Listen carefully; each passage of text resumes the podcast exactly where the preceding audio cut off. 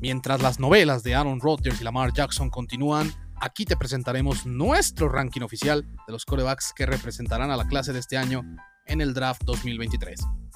¿Realmente Bryce Young es el mejor mariscal de esta generación? Anthony Richardson puede ser considerado mejor que CJ Stroud. Will Lewis es tan bueno como varios medios lo dicen. Te lo platicamos aquí. Somos Alan García y Santiago Escamilla. Esto es Destino Canton.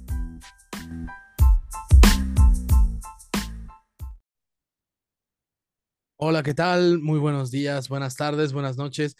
Bienvenidas y bienvenidos a toda nuestra nación cantoniana eh, en un episodio más. Aquí no, aquí no paramos. Eh, recuerden que se pueden suscribir al canal en Spotify, lo buscan como Destino Canton y ahí le dan a la opción seguir y nos pueden calificar de la forma en la que ustedes eh, lo consideren prudente.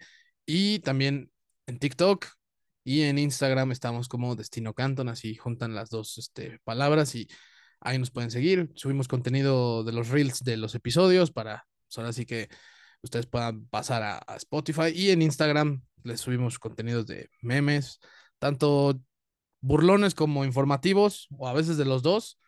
Eh, y también tenemos la dinámica de preguntas los días miércoles con todos y todas ustedes. Yo saludo a mi amigo Santiago Escamilla, ya que entre el episodio del martes y el, miércoles de preguntas hace un par de días, creo que ya se desahogó un poquito del enojo que tiene con, con la NFL respecto a Lamar Jackson. Y bueno, también para el día de hoy, eh, Santiago nos trae, eh, pues ahora sí que todo lo que ustedes necesitan saber sobre la nueva generación de corebacks para este draft. Y yo lo voy a obligar a que se comprometa a que haya un ranking de verdad de cómo podría ordenarlos, ¿no? En ese sentido. Así que te saludo, amigo. ¿Cómo estás? ¿Ya, ya, ya más tranquilo? ¿Ya menos on fire del, del martes pasado? Hola, hola, G. Hola a todos los que nos, nos, acompañan aquí en Destino Canton. Eh, sí, la verdad es que ya un poquito, un poquito más, este, pues, más, calmado en general. Eh, tampoco es algo así, o sea, me enojé en el momento, pero tampoco es algo que, que me haya llevado el resto del día ni, ni nada así. Si hubiera sido el mariscal de campo de mi equipo, creo que posiblemente sí, pero este, desafortunadamente, Lamar Jackson no es el mariscal de campo de los 49ers, así que eh, eso, eso no se dio. Este, tú lo dijiste, el día de hoy tenemos un, un episodio pues muy interesante. La verdad, este es, es, es de mis episodios favoritos eh, de los que hemos grabado en esta es nuestra tercera temporada, este, en, en el ya tercer año que, que estamos este, pues empezando, es el, el, de los que más me gustan porque los mariscales de campo, pues son la, la, posición más importante en la NFL, ¿no? Uf, descubrí el hilo negro, güey, no mames, soy un, un mega sabio. este, y, y en el draft, pues te da la posibilidad de, de, agarrarlos y de completamente cambiar la trayectoria de tu franquicia si le pegas eh, por los próximos cuatro o cinco años. Entonces, eh, realmente eso es algo que creo que empezó a, a, suceder de esta forma hasta que hubo eh, el cambio en el a, acuerdo de las condiciones laborales entre los jugadores de la NFL y la liga eh, a inicios de la década pasada, como por ahí del 2010-2011, cuando hubo el lockout y, y, existió todo este tema que, que, por varios meses no podían ni siquiera entrar los jugadores a, a donde entrenaban y etcétera, etcétera, este, a las instalaciones de, de los equipos, después firmaron y a raíz de eso se puso un tope salarial para, para los novatos, ¿no? Y con el tope salarial, eso le permite a un equipo pensar de forma realista que puede elegir a un mariscal de campo. Eh, cada quien lo hace como en distintos momentos de la reconstrucción, pero esencialmente agarrarlo y en un periodo de cuatro años pasar de ser uno de los peores equipos de la liga a ser uno competitivo, realmente competitivo, que esté peleando por Super Bowl, si no vean a los Bengals lo que, lo que consiguieron eh, con Joe Burrow. Entonces, a mí es algo que me llama poderosamente la atención, porque en este momento sí creo que los mariscales de campo novatos tienen la posibilidad, como ningún otro jugador disponible en la temporada baja, de cambiarle la cara al equipo al que llegan. Entonces, por eso, por eso me llama mucho la atención este episodio, porque creo que realmente las personas de las que vamos a hablar tienen ese potencial, tienen ese potencial de, que un Cincinnati, una franquicia que no hacía absolutamente nada, que no figuraba, que era de, los, de las peores cinco de la liga, de repente sea un contendiente al Super Bowl año tras año solo por el mariscal de campo que eligieron. Entonces, tú lo dijiste, vas a hacer que me comprometa, G. A mí, a mí no me gusta tanto este, esto de, de, no, el compromiso sí, pero lo de los rankings, este, porque yo, yo soy más de la idea que, ¿qué estás buscando, no? O sea, no, no, no, no todo es este 1, 2, 3, 4, 5 y dependiendo de lo que necesites y del equipo que tengas, es el mariscal de campo que estás buscando. Va a haber equipos para los cuales CJ Stroud tiene más sentido que Anthony Richardson. Y eso está bien, es normal. Entonces, ya lo vamos a explicar un poquito, un poquito ahorita, pero pues si me pides que me comprometa, me voy a comprometer y en algún momento de este episodio ya los, los voy a arranquear como yo personalmente, si yo, Santiago, tengo un equipo, cómo los elegiría o cómo, cómo los tendría evaluados para, para eventualmente elegirlos. Entonces, se viene un episodio muy cargado, Aje, muy cargado en el que vamos a hablar de, de este, a detalle por lo menos de seis jugadores, que son los que yo considero que están arriba del resto, pero también vamos a mencionar a unos otros, porque algo que está pasando actualmente es que toda la NFL está intentando buscar al, Brock Purdy de este año, un jugador que puedan elegir tarde en el draft y que esté listo para ser titular desde el día uno por la calma y la capacidad de, de, procesar lo que está sucediendo, a pesar de que eh, en cuanto a talento quizás no sea no es el mejor. Por cierto, para los fans de, los 49ers, hoy operan a Brock Purdy, entonces hoy es un día muy importante para San Francisco. Posiblemente hoy sepamos si tenemos mariscal de campo para el inicio de la próxima temporada o no, y eso va a marcar el resto de la temporada baja para, para los 49ers. Entonces, Ajá, ¿por dónde, ¿por dónde quieres comenzar? Eh? ¿Por, dónde, ¿Por dónde le empezamos a dar? Que es un episodio muy, muy cargadito. Pues yo creo que empezamos con Bryce Young, ¿no? Que te late, te late si, si empezamos con pues un jugador que básicamente va a ser pues titular, va a ser titular desde el momento en el que lo elijan, ¿no? O sea, sea quien sea, sea en el orden que sea del draft. Sabemos que Bryce Young, pase lo que pase, va a ser titular en la NFL en la temporada 2023-2024, ¿no? Ah, ¿Qué me puedes y decir? Es el que más suena para la primera selección global. Sí, además de todo, ¿no? O sea, ese, ese, es un tema. sí, totalmente. A, ver, todos hablan de, de, Bryce Young, ¿no? o sea, en general se habla mucho de Bryce Young, pero creo que a menos de que sigas el, el colegial realmente y, le pongas atención durante el año y etcétera, etcétera, lo que ustedes saben de Bryce Young hasta ahora es que el güey está chaparrito y flaco. Y ya, muy buen jugador, pero ay, es que está bien chaparrito, ay, está bien flaco. Todos se enfocan en eso. A mí personalmente me parece una mamada, lo digo abiertamente, porque este tipo de cosas son relevantes cuando ves a Bryce Young jugar y dices, ah, no mames, es que no lanza en el centro del campo, como por ejemplo con Kyler Murray o con Russell Wilson últimamente. Ese, ese sería un problema, ¿no? Ahí es cuando dirías, la altura sí le está afectando. O, ay, no mames, es que se acercaron a él, lo iban a presionar y con un dedo lo tacló el güey, con una mano lo tacló el güey, pues sí. O sea, si, si, si Bryce Young está tan chaparro y, y, tan delgado como piensan, esas cosas van a pasar de forma consistente. Pero no es así. No es así. Véanlo jugar, realmente busquen sus highlights y, y, y, se van a quedar más tranquilos sobre, sobre estos temas. Porque en Alabama, además, sobre todo en su segunda temporada, no jugó con el talento con el que, con el que sí contó Mac Jones en su momento cuando estuvo en la universidad, con el que sí contó Tua Tagovailoa en su momento cuando estuvo en no, la universidad. Y, y en la transición recordemos, Santiago, que pues, le dio para llegar a la final del campeonato nacional en su primer año como titular. Uh -huh. Ganó el Heisman. Sí, o sea... ganó, ganó el Heisman y, y pues pues realmente tenía que venir una defensa de auténtica leyenda como la de Georgia para ponerle freno a Alabama, porque fuera de eso parecía intratable Bryce Young, ¿no? Y fue, y fue ponerle freno a Alabama, porque no a Bryce Young, exactamente, tú lo dijiste, estaba intratable. Tiene el récord de pases de touchdown y de yardas en una temporada en la historia de Alabama, que fue esa, y en ese partido específicamente, o sea, para poner en contexto toda la temporada, y luego cómo llegó, o sea, cómo llegó a ese partido, y luego en ese juego en específico, registró 461 yardas que es un récord histórico para la final de, del colegial, el juego de campeonato, este, para cualquier jugador en la historia. Entonces, este, lo, lo, lo, que hizo Bryce Young, a pesar de que perdieron, fue cargar con el equipo en la espalda y ponerlos en, posición de ganar. Eso es todo lo que le puedes pedir a un mariscal de campo, desde mi punto de vista. Este, re, realmente que consistentemente logren cargar con el equipo y ganar. Hay muy pocos a lo largo de la historia y que, y que lo logren hacer año tras año, realmente creo que ni, ni Mahomes, Mahomes perdió un Super Bowl, güey, o sea, ¿no? E ese tipo de cosas suceden, hasta los mejores mariscales de campo de la NFL necesitan apoyo. Entonces, eh, no lo vemos como algo negativo eh, el que haya perdido ese juego, sino todo lo contrario, o sea, hizo un, juego eh, extraordinario en ese momento. Y, y, y qué decir de, de Bryce Young, ¿no? O sea, yo, yo ayer estaba este, justo terminando el, el, documento y de repente aje, me doy cuenta de que la sección de fortalezas de Bryce Young es más o menos de la longitud que todos los datos que tenía de todos, así de, de por ejemplo, de, de cada quien tengo preparadas ciertas cosas, ¿no? Nada más las fortalezas de, de Bryce Young son más largas que todo lo que tengo preparado de CJ Stroud. Entonces, hubo un momento en mi cabeza en el que quería decir, es que pues CJ Stroud creo que puede que a, a, largo plazo físicamente aguante más, este, como, no sé, me empecé a convencer de todas esas mamadas que luego dicen algunos analistas de, de draft que solo se basan en, en, lo que pasa en el combinado de Indianapolis.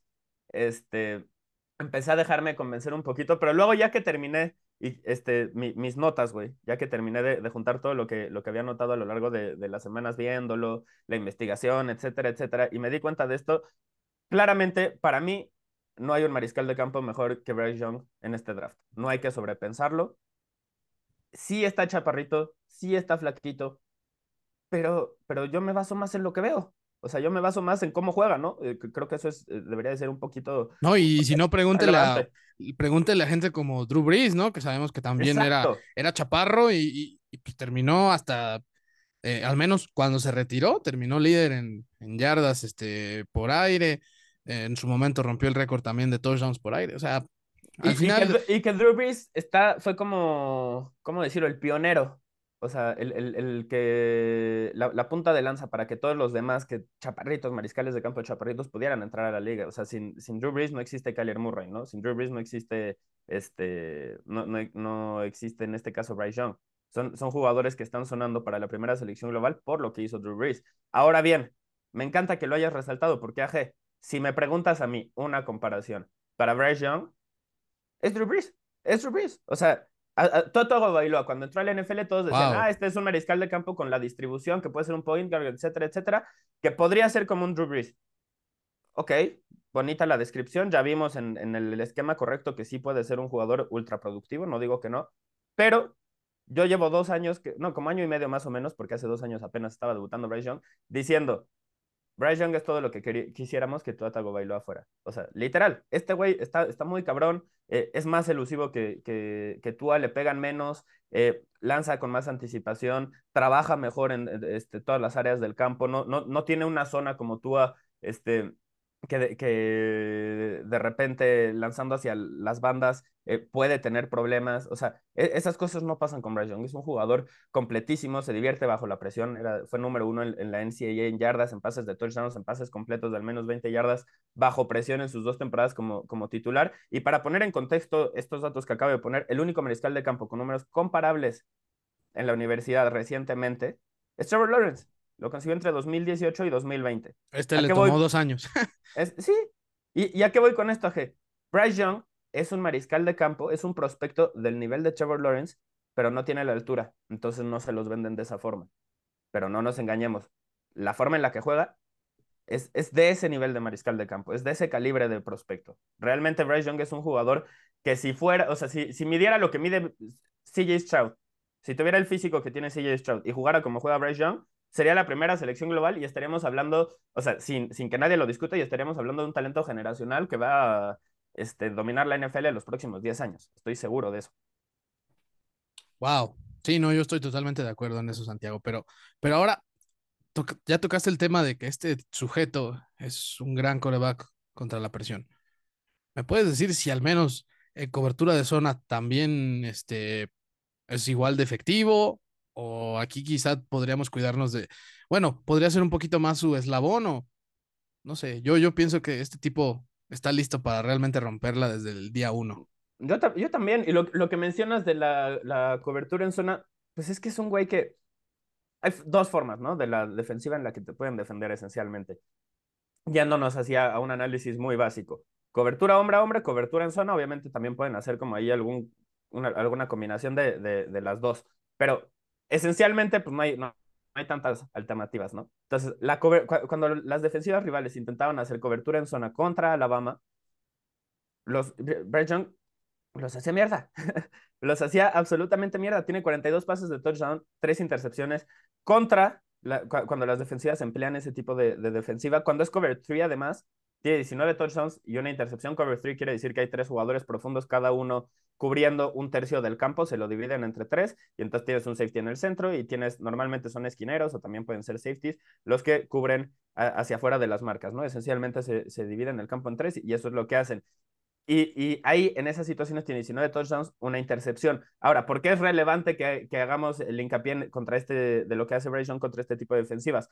Porque la cobertura en eh, cover 3 fue la que más se empleó en la NFL la temporada pasada, según datos de ESPN y The Next Gen Stats. Entonces, este güey se enfrentó en la SEC, en la conferencia de Alabama, donde, eh, que es la conferencia que más jugadores este, tienen la NFL de, de, las que hay en la, en la NCAA. Este güey jugó contra una defensiva que va a ver consistentemente en la NFL y los hizo mierda.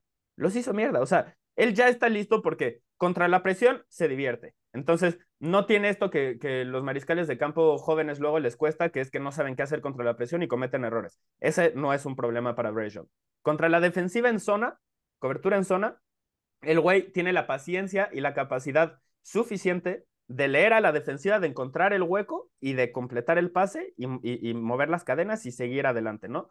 Eso es o sea, no, no, solo es prácticamente indefendible el hecho de que ya tenga ese nivel de avance y de desarrollo en la universidad antes de dar el, el brinco a la NFL, para mí habla de un jugador e, excepcional, o sea, realmente excepcional. Si lo pones en una ofensiva con receptores talentosos que puedan ganarle a la cobertura hombre a hombre, tienes una defensiva de digo, una ofensiva de top 10 ya con, con Bryce Young.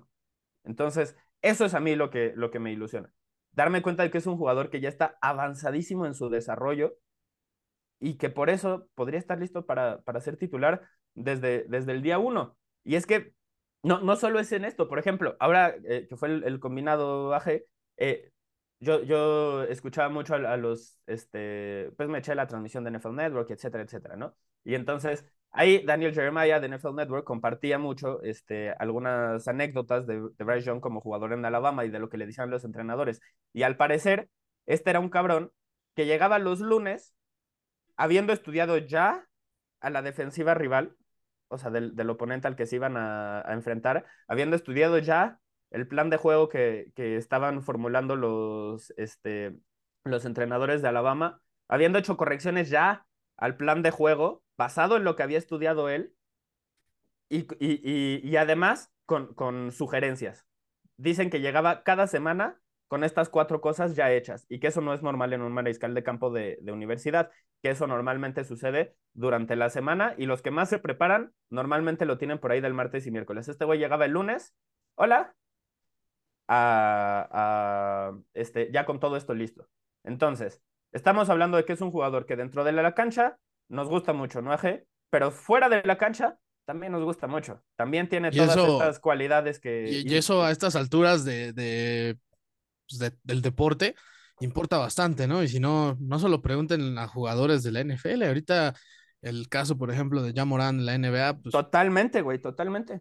Sí, o sea, sí es hemos muy... visto que estos atletas llegan a, este, a, como al estrellato y, se, y pierden el piso, porque pues llegar al estrellato no te cambia de persona, solo incrementa lo que ya eres, ¿no? O sea, como que le pone un foco. Sí, totalmente de acuerdo. Y Santiago, no olvidemos que este güey también, o sea, a pesar de que no es algo que él prefiera hacer, lo hace muy bien cuando sucede, es correr, ¿no? Sí, 100%, güey, 100%. No es, o sea, no, no, es un jugador que diga, no es Justin Fields, vamos, no, no, no le va no a Justin Fields ni, ni Lamar Jackson, por, por ejemplo. Ajá. Pero... Es un pues, recurso igual, ¿no? Ajá, o sea, a ver, solo tuvo 31 acarreos la temporada pasada y 30 de estos fueron pases donde extiende la jugada, ¿no? Los que se llaman scrambles. Eso incluyó una, por ejemplo, para pa poner un ejemplo, ¿no? Para, para aterrizar esto en, en, jugadas que ustedes pueden ver. Busquen el juego contra Texas, eh, en el que Alabama le da la, la, vuelta hacia el final, ganan con un gol de campo, gracias a una escapada de 20 yardas de Bryce Young, corriendo. Entonces, no es algo que haga durante la temporada de forma consistente, pero, pero, entre mariscales de campo que tuvieron al menos 30 carreos, nadie fue más efectivo que Bryce Young. Promedió 10 yardas por acarreo. Cuando necesita correr, lo hace y lo hace de forma efectiva. Y además evita los putazos. Eso es lo que me encanta de este güey. Este güey sí se sabe proteger. Además, tuvo siete touchdowns por tierra en su carrera en dos temporadas. Solo detrás de un par de nuestros consentidos, a Malik Cunningham y de Dorian Thompson Robinson, que tú y yo nos encantan estos prospectos, pero estamos de acuerdo en una cosa. En este momento de su desarrollo, son mariscales de campo que corren muy bien el balón pero... y no lo pasan tan bien. O sea, como mariscales de campo son muy buenos corredores. Esa es la realidad. Y bueno, eh, y tomando en cuenta aquí que el, contraste de Bryce Young lo estamos haciendo con dos corebacks muy buenos corriendo la pelota, es porque, es porque Bryce Young, pues, pues sí, está, está, demasiado roto, ¿no? En ese sentido. Y, y, y, cuando lo necesita, lo puede hacer. No lo hace mucho porque, no, o sea, e, esto es parte de lo que me encanta. Hay veces que ves a corredores que, que digo, a mariscales de campo que corren el balón y dices, güey, pero muy bonito tu acarreo, tenías un pase libre. ¿Por qué no pasaste el balón? Con Bryce Young eso no pasa. Bryce Young corre cuando es absolutamente necesario. Y además corre para extender la jugada, no corre para intentar escaparse él por piernas. Promedió casi tres segundos antes de lanzar el pase, lo cual es bastante más que el, que el promedio en la universidad. Y en esas, y además eh, digo, eso porque él buscaba extender la jugada, ¿no? Más o menos lo que, lo que hablaba. Cuando lograba extenderla, cuando tenía al menos cuatro segundos para lanzar, anotó 14 touchdowns y tuvo cuatro intercepciones. Con la mayoría de los mariscales de campo en general, te, asustas si pasa el tiempo y no se han deshecho del balón. Con los que son verdaderamente especiales, no. Pasa todo lo contrario. Con, con Patrick Mahomes, con Josh Allen, este, cuando están extendiendo la jugada, dices, ay, ay, ay, ay, ay, si estás jugando contra ellos por ejemplo, si Carson Wentz extiende la jugada y tú estás jugando contra él, pues en ese momento empiezas a celebrar porque viene la entrega de balón, ¿no? Entonces, ¿qué pasa con, con o sea, son los dos aspectos, ¿no? Como los, los dos eh, extremos de este, de, de, este espectro de los mariscales de campo cuando extienden la, la jugada. Y en el caso de Bryce Young, es de élite extendiendo la jugada. Entonces, este, si, si pasa el tiempo y no se ha deshecho del balón y él está corriendo, pues emocionate, porque algo, algo muy bueno está a, punto de, está a punto de suceder.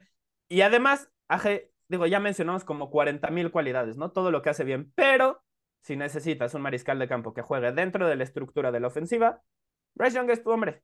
Tiene 47 touchdowns en pases de 10 o menos yardas desde 2021. Atacando el centro del campo, promedia 6.6 yardas por pase. Es un jugador que sabe encontrar la opción libre y sabe cómo lanzarle el balón para maximizar la, consecución de yardas después de, la, recepción. Entonces, hace todas las cositas las hace bien. Verdaderamente podríamos seguir hablando de los detallitos que, hace bien Bryce Young. Ya, no lo haremos para no extendernos tanto solo con este personaje. Pero realmente para mí es un jugador digno de ser elegido con la primera selección global. Es el número uno en mi ranking de mariscal de campo, para que veas que sí me comprometo. Sí, voy a yo, después de esto me sorprendería mucho si no lo, o sea, si, incluso te tenía que obligar a ponerlo, ¿no? Entre, entre los mejores, ya con, con esto, pero, y, y, sobre todo, Santiago, para, ¿cuál sería la debilidad que tiene Bryce Young? Si es que, pues que hace, hace ver que Kyler Murray, eh, hace ver a Kyler Murray o a Johnny Manziel eh, o a Russell Wilson como mariscales de campo que están mamadísimos. Ese es su gran problema. porque son pequeños, ¿no? Ajá, porque, porque ustedes podrán decirme, oye, pero pesó lo mismo que Kyler Murray en el combinado de Indianapolis. El mismo Bryce Young dijo como, güey, yo estaba tomando agua antes de empezarme, estaba comiendo hamburguesas, pizza, o sea, e-, esencialmente Bryce Young tiene desde que se acabó la universidad con la dieta que todos quisiéramos tener. Solo que, este, pues él va a perder ese, e-, e-, ese peso muy rápidamente y, va a regresar a eh, pues las 190 libras, las 185 libras, que era donde estaba jugando en la universidad, no nos hagamos pendejos, o sea, sí subía a 205, pero... No, y puede, puede, puede que suba, puede que suba, pero pues ya será con el, con el paso de, pues, de su edad, ¿no? O sea, no, no, no va a ser meramente... y, además, los, los jugadores en, la NFL, normalmente el peso con el que empiezan en la semana 1 no es con el que llegan a la semana 17, pero a la semana 17 normalmente ya perdieron unos 5 o 10 kilos de masa muscular porque es muy demandante la temporada. Es algo que pasa bastante y está muy estudiado. Entonces, eh, Bryce Young pensar que se va a poder mantener este peso, para mí es irreal, no va a jugar en este peso. Entonces, por eso nosotros ni siquiera le poníamos tanta atención a esto, lo mencionamos porque pues sí era una preocupación, pero eh, si, si se dan cuenta, en nuestro análisis que acabamos de hacer, que ya es más serio, solo, solo lo mencionamos hasta el final, así como de pasada, y para que vean qué es lo que dice la gente sobre él. Pero realmente, realmente creo que si te basas en lo que ha hecho este güey dentro del, del emparrillado, no hay forma en la que concluyas que hay un mejor mariscal de campo que Bryce Young disponible en este draft. No lo hay. Ok, y Santiago, entonces ahora ya tenemos hasta arriba a Bryce Young. Ahora comprométete y veme explicando cuál sería tu segundo coreback de ranking en esta, de el esta segundo, generación. El segundo, híjole. El Aquí segundo. Es vamos a empezar con, con la controversia, güey. Ok, no, pero, pero, o sea, quisiera que me dijeras quién y ya después me fueras eh, explayando.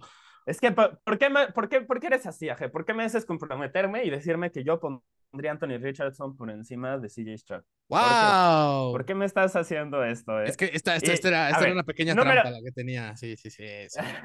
Claro, no, no. Número no era- uno, no número era como- uno. no era como que te fuera a decir primero, a ver, háblame de estos dos güeyes y ya después de eso, marcámelo. No, no, no. No, güey, no, pero va- vas a hacer que nuestra audiencia se enoje con nosotros porque me estoy saliendo del consenso y el consenso es que CJ Stroud está al nivel de, de Bryce Young. Número Tú uno. puedes decir por qué Para no, mí- al final de cuentas. Yo Sí, te sí, digo- sí, y eso- y yo, y yo sé que, yo sé que argumentos te sobran en ese sentido, así que No, A a ver, es- ojalá, esperemos, esperemos que así lo sienta también la audiencia, este, pero, pero ya lo veremos eh, en unos momentos. Nu- número uno, antes de empezar con, con esto, para mí Bryce Young es el mejor mariscal de campo en este draft y después de él hay un huequito. O sea, como que hay, hay un espacio. Para mí Bryce Young está listo para ser titular desde el día uno, está listo para ser un mariscal de campo de Pro Bowl desde el día uno, va a ser un eventual jugador de All Pro y si las lesiones lo permiten, o sea, si, si no llega a la NFL y resulta que pues estar chaparrito y, flaquito y así hace que se vea como Tua cuando le pegan, porque esa es la única preocupación que tengo, esa es la única real, este, que, que ya vimos con Tua lo que puede pasar. Si, si hay un güey que, que te saca 100 kilos y te jala y te intenta taclear hacia el suelo, no hay absolutamente nada que puedas hacer al respecto. Entonces, eso es lo que me preocupa con, con Bryce Young, que, que en esas situaciones pues tampoco, tampoco se va a poder proteger tanto. Entonces, veremos, veremos qué, qué sucede. Ahora, pasando a, a los siguientes, para mí estos son jugadores que van a ser titulares desde el día uno o que pueden serlo, incluido Anthony Richardson, y ya veremos, eh, o sea, hay mucha gente que cree que se tiene que sentar, yo no estoy tanto en ese barco, pero, pero ya, lo, ya no lo, analizaremos ahorita. Para mí estos jugadores, CJ Stroud y Anthony Richardson, pueden ser titulares desde el día uno y van a ser eventuales jugadores del Pro. Entonces, antes de que piensen que le estoy tirando, tirando mierda a CJ Stroud, consideren que estoy diciendo que se va a convertir en un jugador del Pro. Entonces, no, no, no lo estoy tomando a la ligera el análisis de este jugador. Simplemente tengo que ser, tengo que ser honesto a lo que a mí me gusta, ¿no? Y yo valoro un poquito más a los jugadores mariscales de campo que tienen herramientas físicas extraordinarias. ¿Por qué? Porque recientemente he visto que pegan más, que el NFL ha aprendido cómo desarrollarlos. Y si no, que le pregunten a, a Josh Allen, y si no, que le pregunten a Lamar Jackson, y si no, que le pregunten a Jalen Hurts. Y Hay- eso que a Lamar Jackson pues, lo han hecho, lo han limitado, ¿eh? Pero, Sí, en, sus lo primeros, lo han- pero en sus primeros dos, tres años, ya, me, ya me iba a enojar. ya me iba. Sí, sí, entró como un pasador limitado, no vamos a decir que no. sí, Sobre claro. todo su temporada de novato, eso era clarísimo. Pero mejoró de forma radical. El tema es que no le dieron receptores, no le dieron línea ofensiva y le dijeron, pues gánanos tú el, carga con el equipo y gana todo el partido. Gana, este, métenos tú a, playoffs. Y, lo hizo hasta que se lesionó las últimas dos temporadas. Este, en fin, este, a- a lo que voy es que hemos visto ese estilo de mariscal de campo tener éxito recientemente en la NFL. Y aunque se podría argumentar que son excepciones a la regla y no la regla, estos mariscales de campo que mencioné, pues, o sea, si, si estamos eligiendo en el top 5 del draft, yo sí siento que tienes que, que buscar el home run, ¿no? Tienes que buscar el, el mariscal de campo que pueda competirle a Patrick Mahomes, que pueda competirle a Josh Allen, que pueda competirle a Joe Burrow, que pueda estar a ese nivel. Entonces, Sobre todo si caen en, pues, en la conferencia americana, ¿no? Que es ahí donde, pues creo que está la, la mayor guerra. Del otro lado, pues para bien o para mal, pues creo que está un poco más a modo. Está Jalen Hurts, sí, pero en cuanto a juventud, pues fuera de Jalen Hurts, realmente no, no hay muchos corebacks este, jóvenes en ese, de ese lado, ¿no? no, no, no, no, no los hay. Y para mí, por ejemplo, mencionando uno que sí existe, Justin Fields, ¿no? Este, para mí Anthony Richardson podría darte lo que Justin Fields te dio la temporada pasada. O sea, Fields, hacia el, como por ahí de la semana 7 del- de la temporada pasada, yo estaba públicamente diciendo, ¿qué pedo con la ofensiva por aire de este equipo? O sea, es que completar un pase es imposible casi. O sea, realmente todo lo que hacen es dificilísimo para conseguir avances de esa forma y solo corriendo el balón pueden, pueden este, avanzar. Más o menos algo así podría vislumbrar que, que suceda con, con Anthony Richardson. Ahora, hay dos escuelas de pensamiento con, con los mariscales de campo jóvenes. Hay quienes dicen, aviéntalos al fuego desde el día uno y si, si se ahogan, entonces, bueno, si se ahogan, mala, aviéntalos al agua. y si se ahogan, sí, sí, sí, faltaba, faltaba, que la pileta estuviera llena, ¿no? Exactamente, dije, ah, chinga, ¿cómo se van a ahogar en fuego? Este, no. cambiemos, cambiemos de analogía, cambiemos de analogía, abortemos la misión. No se vayan a quemar en ese, en ese caso, ¿no? Los, quemas, ¿no? O sea, ah, imagino que, que, saben a qué me refería, ¿no? O sea, si el güey le va de la verga, entonces pues no era un mariscal de campo franquicia. Si el güey puede aprender de sus errores y sobreponerse a ellos y mejorar y etcétera, etcétera, entonces sí era muy bueno. Y hay quienes dicen, si está verde, pues dale, dale tiempo para cometer los errores en práctica, no destruyas su confianza y ya después lo pones un poquito cuando lo desarrolles y cuando el güey sepa lo que está pasando. Entiendo las dos partes, pero Anthony Richardson jugó 13 partidos en la Universidad de Florida. 13 partidos. Es un mariscal de campo que está haciendo a ver, ver a Trey Lance como un jugador experimentado. Y eso está cabrón. Entonces, para mí, como aficionado de un equipo que eligió a un mariscal de campo en el top 3 del draft hace dos años y no le ha dado más de cinco juegos desde entonces, por lesiones, por X o Y razón, pero no ha jugado más de cinco partidos desde entonces, y después de dos temporadas tenemos más dudas sobre Trey Lance de lo que teníamos en sueño de novato, entonces eso es lo que quiero evitar con Anthony Richardson. Por eso yo creo que debería de jugar desde el primer día. Pero si lo pones desde el primer día, entonces tienes que seguir un plan similar al que siguieron los Bills con Josh Allen. Aguantar vara por dos temporadas en lo que la caga y comete sus errores, fortalecer al equipo, desarrollar. esperar a que se desarrolle, exacto. Ser paciente, es, esencialmente ser paciente. Capaz que eso están esperando, por ejemplo, los Steelers en Kenny Pickett, ¿no? También. Ay, amigo. Digo, digo, que de eso a que salga es otra, ¿eh, Santiago? Pero... Te, quiero mucho, pero Kenny Pickett no estaría en mi top 5 del draft en este. Ah, no, no, claro que no. Claro que no, obviamente no. Yo lo digo porque, pues, incluso eh, al principio no empezó la temporada y después fue cuando la cagó durísimo. Y después fue cuando Tomlin. Y aprendió de sus errores, es cierto, es cierto. Es, más, o sea, es más. Ok, ya es, justo, que por eso lo dije. No, no, tanto, no tanto por, por lo que puede ofrecer uno y otro. No, no, no. comparativamente tienes razón en ese sentido. O sea, el equipo que lo elija va a tener que aguantar vara los las primeras semanas en lo que la caga, porque va a tener muchas entregas de balón. Yo no tengo duda. Va a tener partidos donde completa menos del 50% de sus pases. Todo eso va a pasar con Anthony Richardson. Entonces, ¿por qué, por, por qué, si, o sea, habiendo dicho todo eso, ¿Por, qué digo que es el segundo después de CJ Stroud, no? Podrían preguntarse ustedes, como, güey, dijiste que era el segundo y luego te la has pasado diciendo que no está listo. Bueno, es que el equipo que elija Anthony Richardson tiene que aceptar eso, tiene que, o sea, hacer 100 planas de eso antes de, elegirlo, porque realmente, si no son pacientes, va a ser un bust. O sea, este, hay, hay como esos jugadores que son boom or bust, ¿no? O sea, que van a pegar o, o les va a ir de la verga pero no hay un punto medio. Anthony Richardson, para mí, está más o menos en, esa, en esa categoría. Estoy de acuerdo. El tema es que yo creo que su suelo es bastante más alto del que, de lo que se dice. Yo creo que su suelo es un Marcus Mariota, su suelo es un este, Jacoby Brissett, ese estilo de, mariscal de campo, pero mejor, o sea, con, más talento físico, con más capacidad de, de, correr. Ese es su suelo, pensando que no se desarrolla como pasador. Pero si se desarrolla como pasador, pues él lo dijo, güey. Soy una mezcla de Cam Newton y Lamar Jackson. Y sí lo es, sí lo es, realmente sí lo es. Físicamente tiene todo. Tiene brazos, tiene piernas, tiene fuerza. ¿Qué, qué, qué, qué quieres? ¿Qué te interesa? Lo tiene. Entonces, pues, por, ahí va la cosa. No sé cómo veas tú Anthony Richardson. Yo lo, lo pregunto específicamente con él, porque luego yo siento que, pues que me, que me emociono. O sea, yo con Anthony Richardson desde el primer juego que, que, vi, dije, este güey es especial y lo seguí viendo semana a semana. Después del juego de Utah, que fue muy temprano en la temporada, de hecho creo que fue literal el, el, el primero de, de, su última temporada, este, no el primer juego que yo vi de Anthony Richardson, vi un par de, antes de eso, pero el primero de esta última, última temporada en la que ya arrancó como, como titular.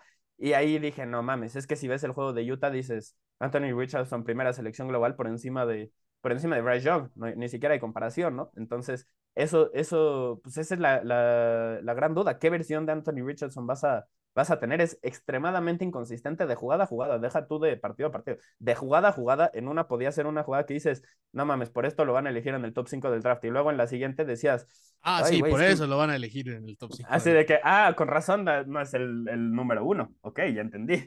Este, o sea, no sé, es que es capaz de lo que sea eh, realmente es capaz de lo que sea en este momento Anthony Richardson. No sé, no sé cómo lo veas tú. Híjole, yo creo que tiene mucho que ver con el equipo que lo agarre, Santiago. Si es alguien que, si es un equipo que sí puede tener o que, o que ahí tienen su plantilla un coreback con el que puede sostener un poquito la temporada entre él y, Richardson, eh, ese plan que dices tú, creo que puede resultar. Pero si, por ejemplo... Pero entonces tú sí lo sentarías al principio, ¿no? O sea, tú sí pondrías a otro jugador. Sí. Como titular al principio de su temporada. yo, lo, yo, lo, pondría titular desde el día uno. Yo, yo creo que necesita jugar, necesita cagarla, necesita aprender. No, o sea, eh, bueno, eh, más bien yo lo decía porque el güey puede iniciar la temporada y si la va cagando, pues bueno, puedes irle dando ese, ese relevo o algo por el estilo, ¿no? O sea, digo, sobre todo si el equipo es competitivo, por eso es que digo, este, que depende mucho de qué equipo lo agarre. Si es obviamente un equipo que está en reconstrucción o algo por el estilo, pues yo creo que no va a haber ni un solo problema, ¿no? En ponerlo desde el día uno, porque al final de cuentas este sí va a ser un total, eh, pues, no voy a decir experimento, pero sí va a ser una evaluación de cómo puedes llevar a Richardson para los siguientes dos, tres años este, que tendría en la NFL. O sea, yo creo que depende mucho del equipo, porque Richardson es alguien habilidosísimo. O sea, su, potencia física y eh, su manera de correr es espectacular. O sea, hacía rato que no se veía algo así en el college, aunque sus decisiones sí no son las, no son las mejores. Y pues también creo que no hemos visto lo suficiente como pasador para decir, ah, este güey, la neta, no creo que la vaya a armar como pasador. Así que, pues en ese sentido es normal que pensemos que la puede cagar, ¿no? Solo que creo que tiene mucho que ver el equipo que lo tome y cómo ese entrenador lo, lo pueda llevar este, o desarrollar. Yo, yo eso, es, eso es lo que pienso, Santiago. No sé si coincidamos en, en ese sentido. 100%, 100%. Yo creo que más que cualquier otro mariscal de campo de esta clase, a él le va a ir bien o mal dependiendo del equipo al que llegue. O sea, él sí depende demasiado de, de las circunstancias a su alrededor, de cómo lo desarrollan, de lo que entiendan. ¿Y a qué nos referimos? Piensen ustedes en Justin Fields, ¿no? En el desarrollo que, tuvo Justin Fields. Acaba de terminar su segunda temporada y todos para este momento ya nos dimos cuenta de que es un corredor eléctrico, extraordinario, de los tres mejores de, su posición en la NFL, probablemente el mejor ya por encima de Lamar Jackson, entendiendo que, que Lamar se lesionó la última temporada y que pues más o menos debería de ya empezar una transición hacia convertirse más un mariscal de campo pasador que solo uno corredor, porque si no la carrera le va a durar dos o tres temporadas nada más. Este, entonces, pensemos, pensemos en, en, Justin Fields. Sabemos que es un jugador ya especial, pero en su primer año y medio no lo utilizaron de esa forma, no lo utilizaron hacia sus fortalezas, no se basaron en lo que podía hacer con la pierna, no le echaron la mano. Así que por año y medio pensamos que Justin Fields era un bust, y esa era la conversación en torno a, Fields. Sí, porque Matt, Matt, Nagy sí le, le, quitó tiempo de vida, al menos en la NFL, a, a Fields. Es correcto. Y luego, como, como hubo cambio de régimen y no estaba el que lo eligió en su segunda temporada, entonces esencialmente la segunda temporada fue para evaluarlo.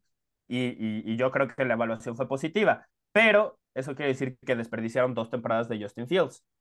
Dos. Si hubieran jugado hacia sus fortalezas desde el principio, quizás estaríamos viendo a Justin Fields más como veíamos a Lamar Jackson después de su segundo año y no como, como vemos, veíamos a, a Jalen Hurts, ¿no? O sea, que comparativamente Jalen Hurts antes de la temporada pasada, nadie lo veía como uno de los 20 mejores mariscales de campo de la NFL, nadie, absolutamente nadie. ¿Y qué pasó? Pues ahora sí ya lo, ya lo vemos así. Entonces, yo creo que Anthony Richardson, coincido contigo, necesita llegar a, a una situación donde lo sepan utilizar, como, como los Eagles, a Jalen Hurts, como, como los Bears, este, a, Justin Fields en la segunda mitad de la temporada, tiene que ser ese estilo de corredor al principio eh, en su carrera en la NFL. El jugador que tiene 10, 15 acarreos por partido y, y, que lo limita mucho como pasador y poquito a poquito le va soltando más. Esa es mi opinión. eso es lo que creo que, hace, que debe de hacer. Promedió 8 yardas y medio por acarreo en 2022, lo cual fue el mejor promedio en la NCAA sin considerar posición. O sea, corriendo el balón no había nadie mejor que Anthony Richardson la temporada pasada en la universidad. Ese promedio es casi el mismo que Lamar Jackson para ponerlo en perspectiva, eh, en contexto. 8.7 fue el de Lamar Jackson, eh, yardas por acarreo, 8.5 el de, el de este jugador.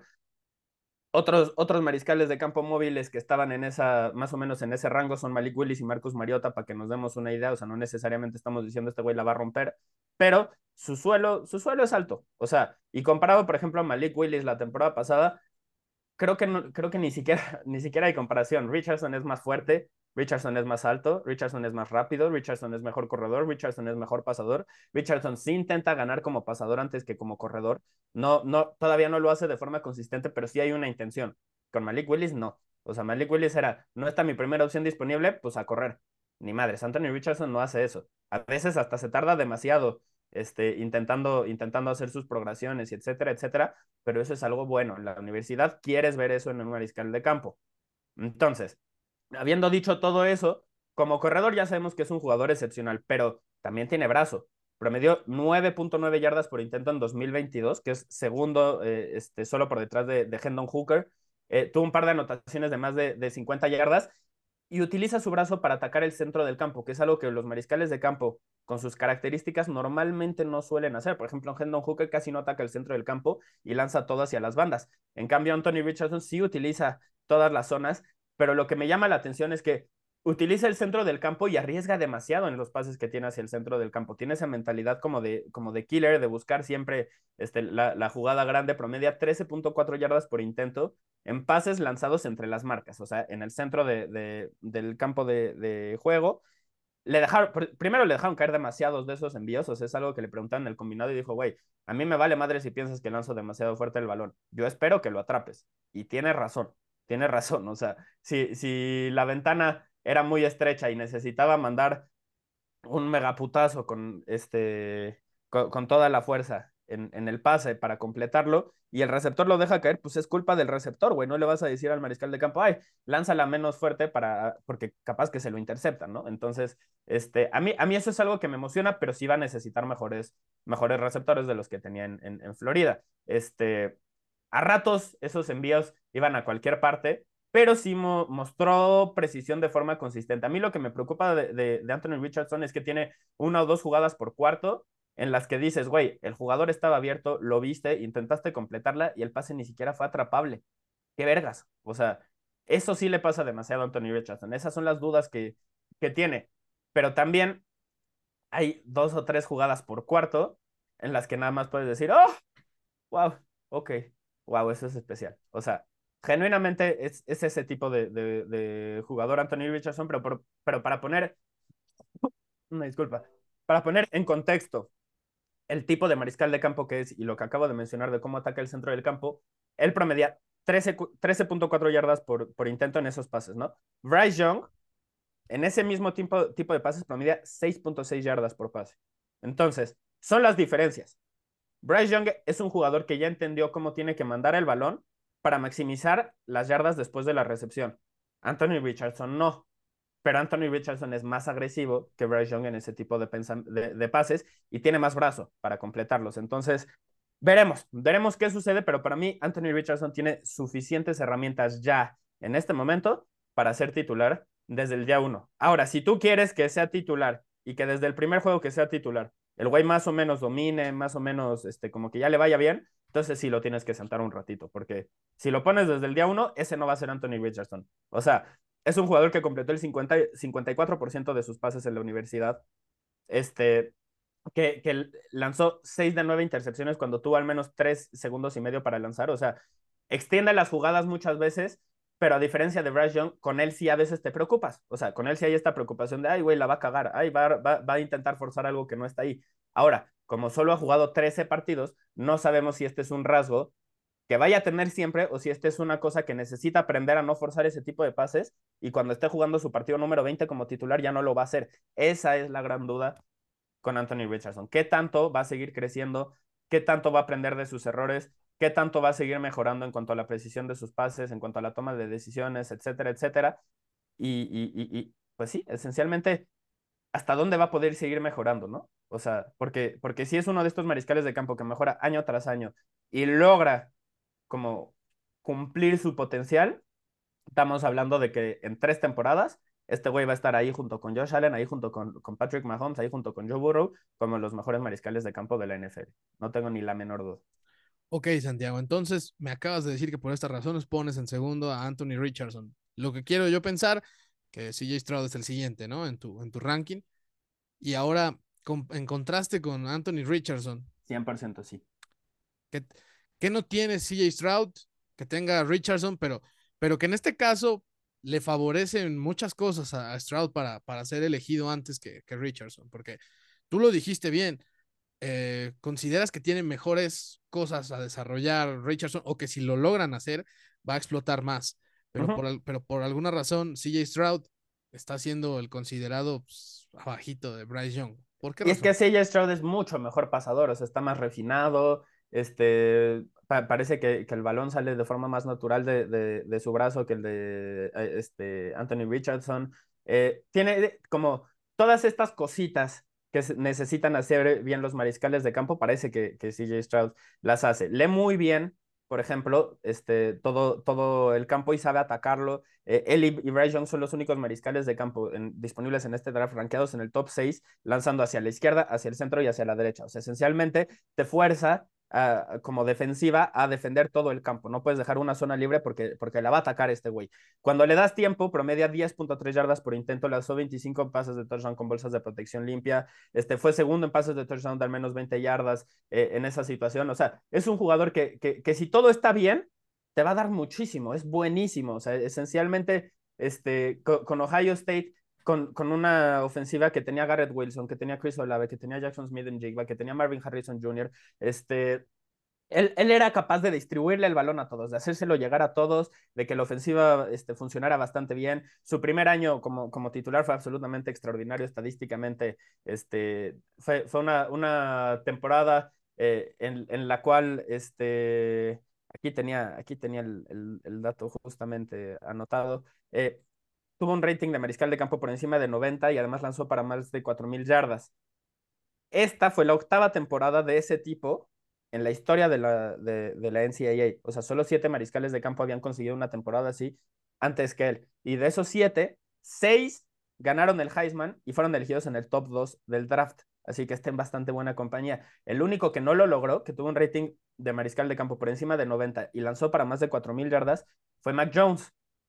Los que sí lo lograron, para ponernos una idea de la, la este, compañía en la que está este güey, Joe Burrow lo, lo, hizo, tuvo una temporada de esas. Kyler Murray tuvo una temporada de esas. Baker Mayfield tuvo una temporada de esas. Marcus Mariota, James Winston, este, Sam Bradford tuvieron temporadas como esa. Prácticamente todos estos fueron selecciones de top 1 en el draft. Entonces. Pues, pues prácticamente todas, ¿no? Ajá. Entonces, Stroud se va a ir alto en el draft. O sea, el único que no fue Mac Jones, reitero este, de, de esos, que mencioné. Entonces va a ir muy alto en el draft. Ahora, tú me preguntaste, G, ¿cuál es como la gran duda de Anthony Richardson? ¿Por qué, o sea, ¿por qué tú lo pones debajo de, de digo, de CJ Stroud? ¿Por qué tú lo pones debajo de Anthony Richardson? Bueno, son esencialmente tres razones, AG. Número uno, tiene 136 yardas por tierra en su carrera CJ Stroud. No es que no sea atlético, y lo vimos en el último juego que tuvo en la universidad contra Georgia, en la que tuvo un par de escapadas así, pero se rehúsa a correr. O sea, ¿a qué voy con esto? Acabo de decir que eso era un plus para Richardson, ¿no? Pero Richardson cuando necesitaba correr sí lo hacía. CJ Stroud lo lleva al extremo el hecho de querer ganar desde la bolsa de protección. A mí la duda que me queda es, ¿por qué? no tiene confianza en su capacidad de improvisación, no es algo que le guste hacer, este, le incomoda, le, le afecta. Por ejemplo, a Dak Prescott es un mariscal de campo que hemos escuchado, o sea, que tiene muchas piernas, ¿no? Puede correr bastante, pero no lo hace tanto como podría hacerlo. Y en entrevistas él ha dicho, es que cuando yo empiezo a correr mucho en un partido, eso me saca de ritmo como pasador. Y entonces, pasando el balón, empieza a, a, sufrir un poquito mi, mi juego. Pues no sé si esto sea el caso con, con CJ Stroud. 136 yardas por tierra en dos temporadas es demasiado poco, sobre todo cuando tiene las herramientas físicas con las que cuenta CJ Stroud.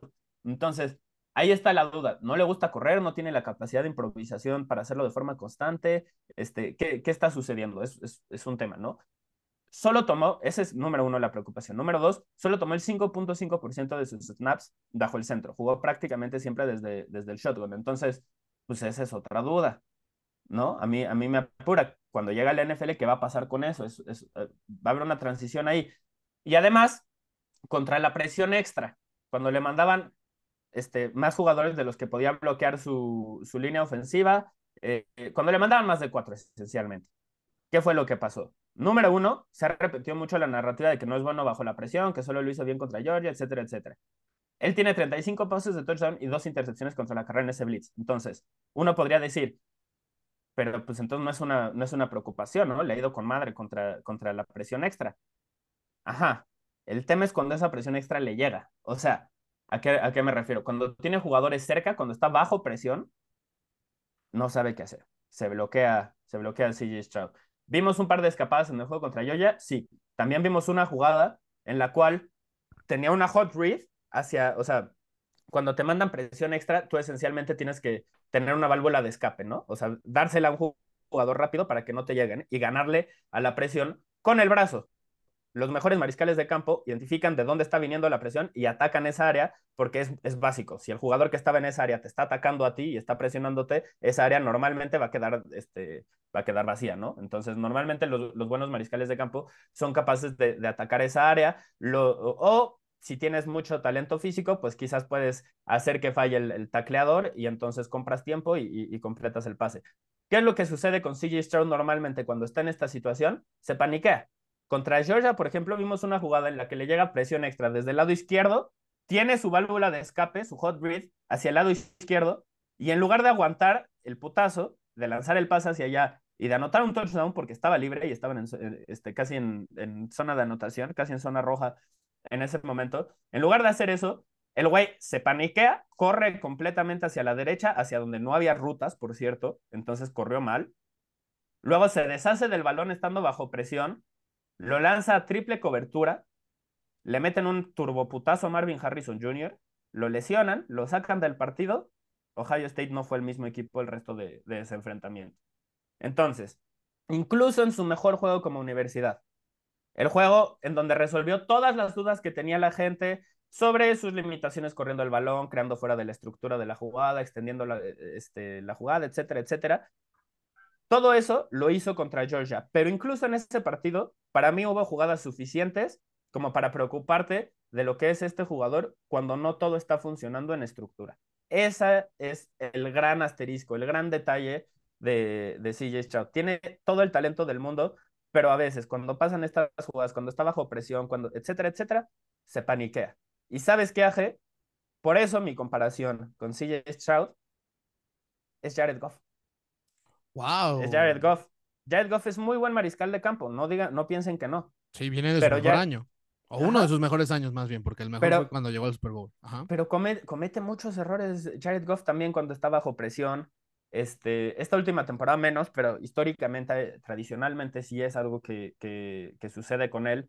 Eh, no es capaz de, crear fuera de la estructura de la jugada de forma consistente. Entonces, si, si, la línea ofensiva no lo protegió bien o si sus receptores no ganaron el duelo, Jared Goff muy difícilmente te va a lograr mover el balón de forma consistente. Sí, a veces lanza con anticipación y, tiene algunas cositas. De vez en cuando ves los flashazos por los cuales fue elegido con la primera selección global, pero no de forma consistente. Ahora, CJ Stroud lo comparo a él por su forma de jugar, por el, el, hecho de que son demasiado conservadores a, ratos, etcétera, etcétera. Sí creo que es más talentoso que Jared Goff. No es una compara comparación perfecta.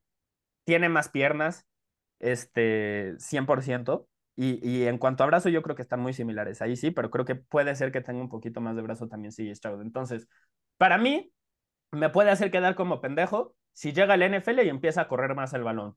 Pero como no lo vi lo suficiente durante la universidad, pues no es algo que pueda proyectar que va a suceder. No voy a, no voy a vender humo y a decir, ah, es que ya corrió en un partido, entonces va a poder correr en todos. ¿Qué? No, güey, perdón, pero cuando un jugador tuvo dos temporadas como titular y solo corrió en un partido y fue el último, pues entonces eh, a mí eso sí me deja la duda de qué, qué tan dispuesto va a estar a, a, hacerlo en la NFL. Esa, esa, es la gran duda que tengo yo con, con CJ Stroud. La razón por la cual lo pongo número 3, porque creo que su techo es más bajo. Pero si mentalmente cambia de chip este, hacia lo que estoy diciendo y arriesga más y etcétera, etcétera, entonces creo que sí es capaz que, que CJ Stroud pueda terminar siendo mejor que, que, que Anthony Richardson. Incluso si no lo hace, creo que hay una posibilidad en la que Anthony Richardson simplemente no pega y es mejor CJ Stroud. Pero, pero, creo que el potencial es mejor, es mejor con el mariscal de campo egresado de Florida, de los Gators, y por eso, por eso lo puse arriba. Pero para mí estos tres son jugadores que van a ser titulares y que eventualmente, que pueden ser titulares desde el día uno y que eventualmente pueden ser jugadores de, de All Pro. Esa, ese es mi análisis de, de estos tres. Esos tres solo están en esa categoría, o sea, que pueden ser All Pro en algún momento de la NFL. Es correcto. O sea, si me estás preguntando, no, no veo a Will Levis con, esa, con ese potencial, por más de que. A Will Levis, a Hendon Hooker, por ejemplo. Ah, pues mira, yo creo que estos otros dos son los más destacados de esta generación. Sabemos que lo de Hendon Hooker tiene que ver, o sea, si está, llega a estar más abajo en rankings o algo así, pues tiene que ver con la lesión que sufrió en el mes de noviembre. Pero ahora, ya tenemos el orden de los primeros tres, Santiago. Vamos con el 4 y el 5. Quisiera yo que me resumieras, ¿a quién pondrías antes? ¿Si a Hendon Hooker o a Will Lewis? ¿Y por qué? Esta fue una pregunta que nos mandaron a las historias de, Instagram justo esta semana. ¿A quién elegiríamos este, antes, a Hendon Hooker o a Will Levis? Yo dije que a Hooker. Yo dije que a Hooker en ese momento. Y a Jeb lo sostengo, lo mantengo.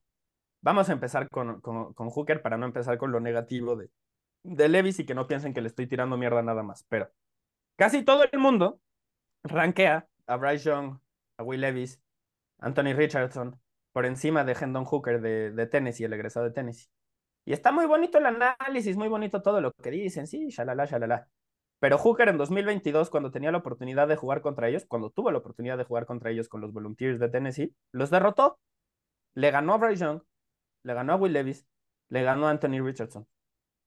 Lideró a su equipo a ser segundos en el ranking de la Associated Press, pero sufrió una lesión en la rodilla en noviembre y pues todo se derrumbó.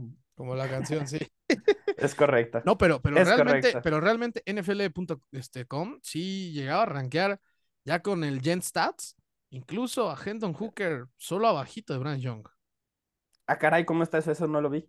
Eso lo chequé yo después de un link que mandó Jan Rapoport, donde estaban rankeados los, corebacks. Primero, sin la evaluación del Gen Stats, que es ahí donde estaba Bryson primero, después estaba, este, si no me equivoco, CJ Stroud, luego Anthony Richardson y así. Hendon Hooker estaba creo que en el quinto, pero si ponías las Gen Stats, Hendon Hooker estaba en segundo y con aires de poder ser coreback élite, lo cual se me hizo bastante interesante. Dije, ah, caray.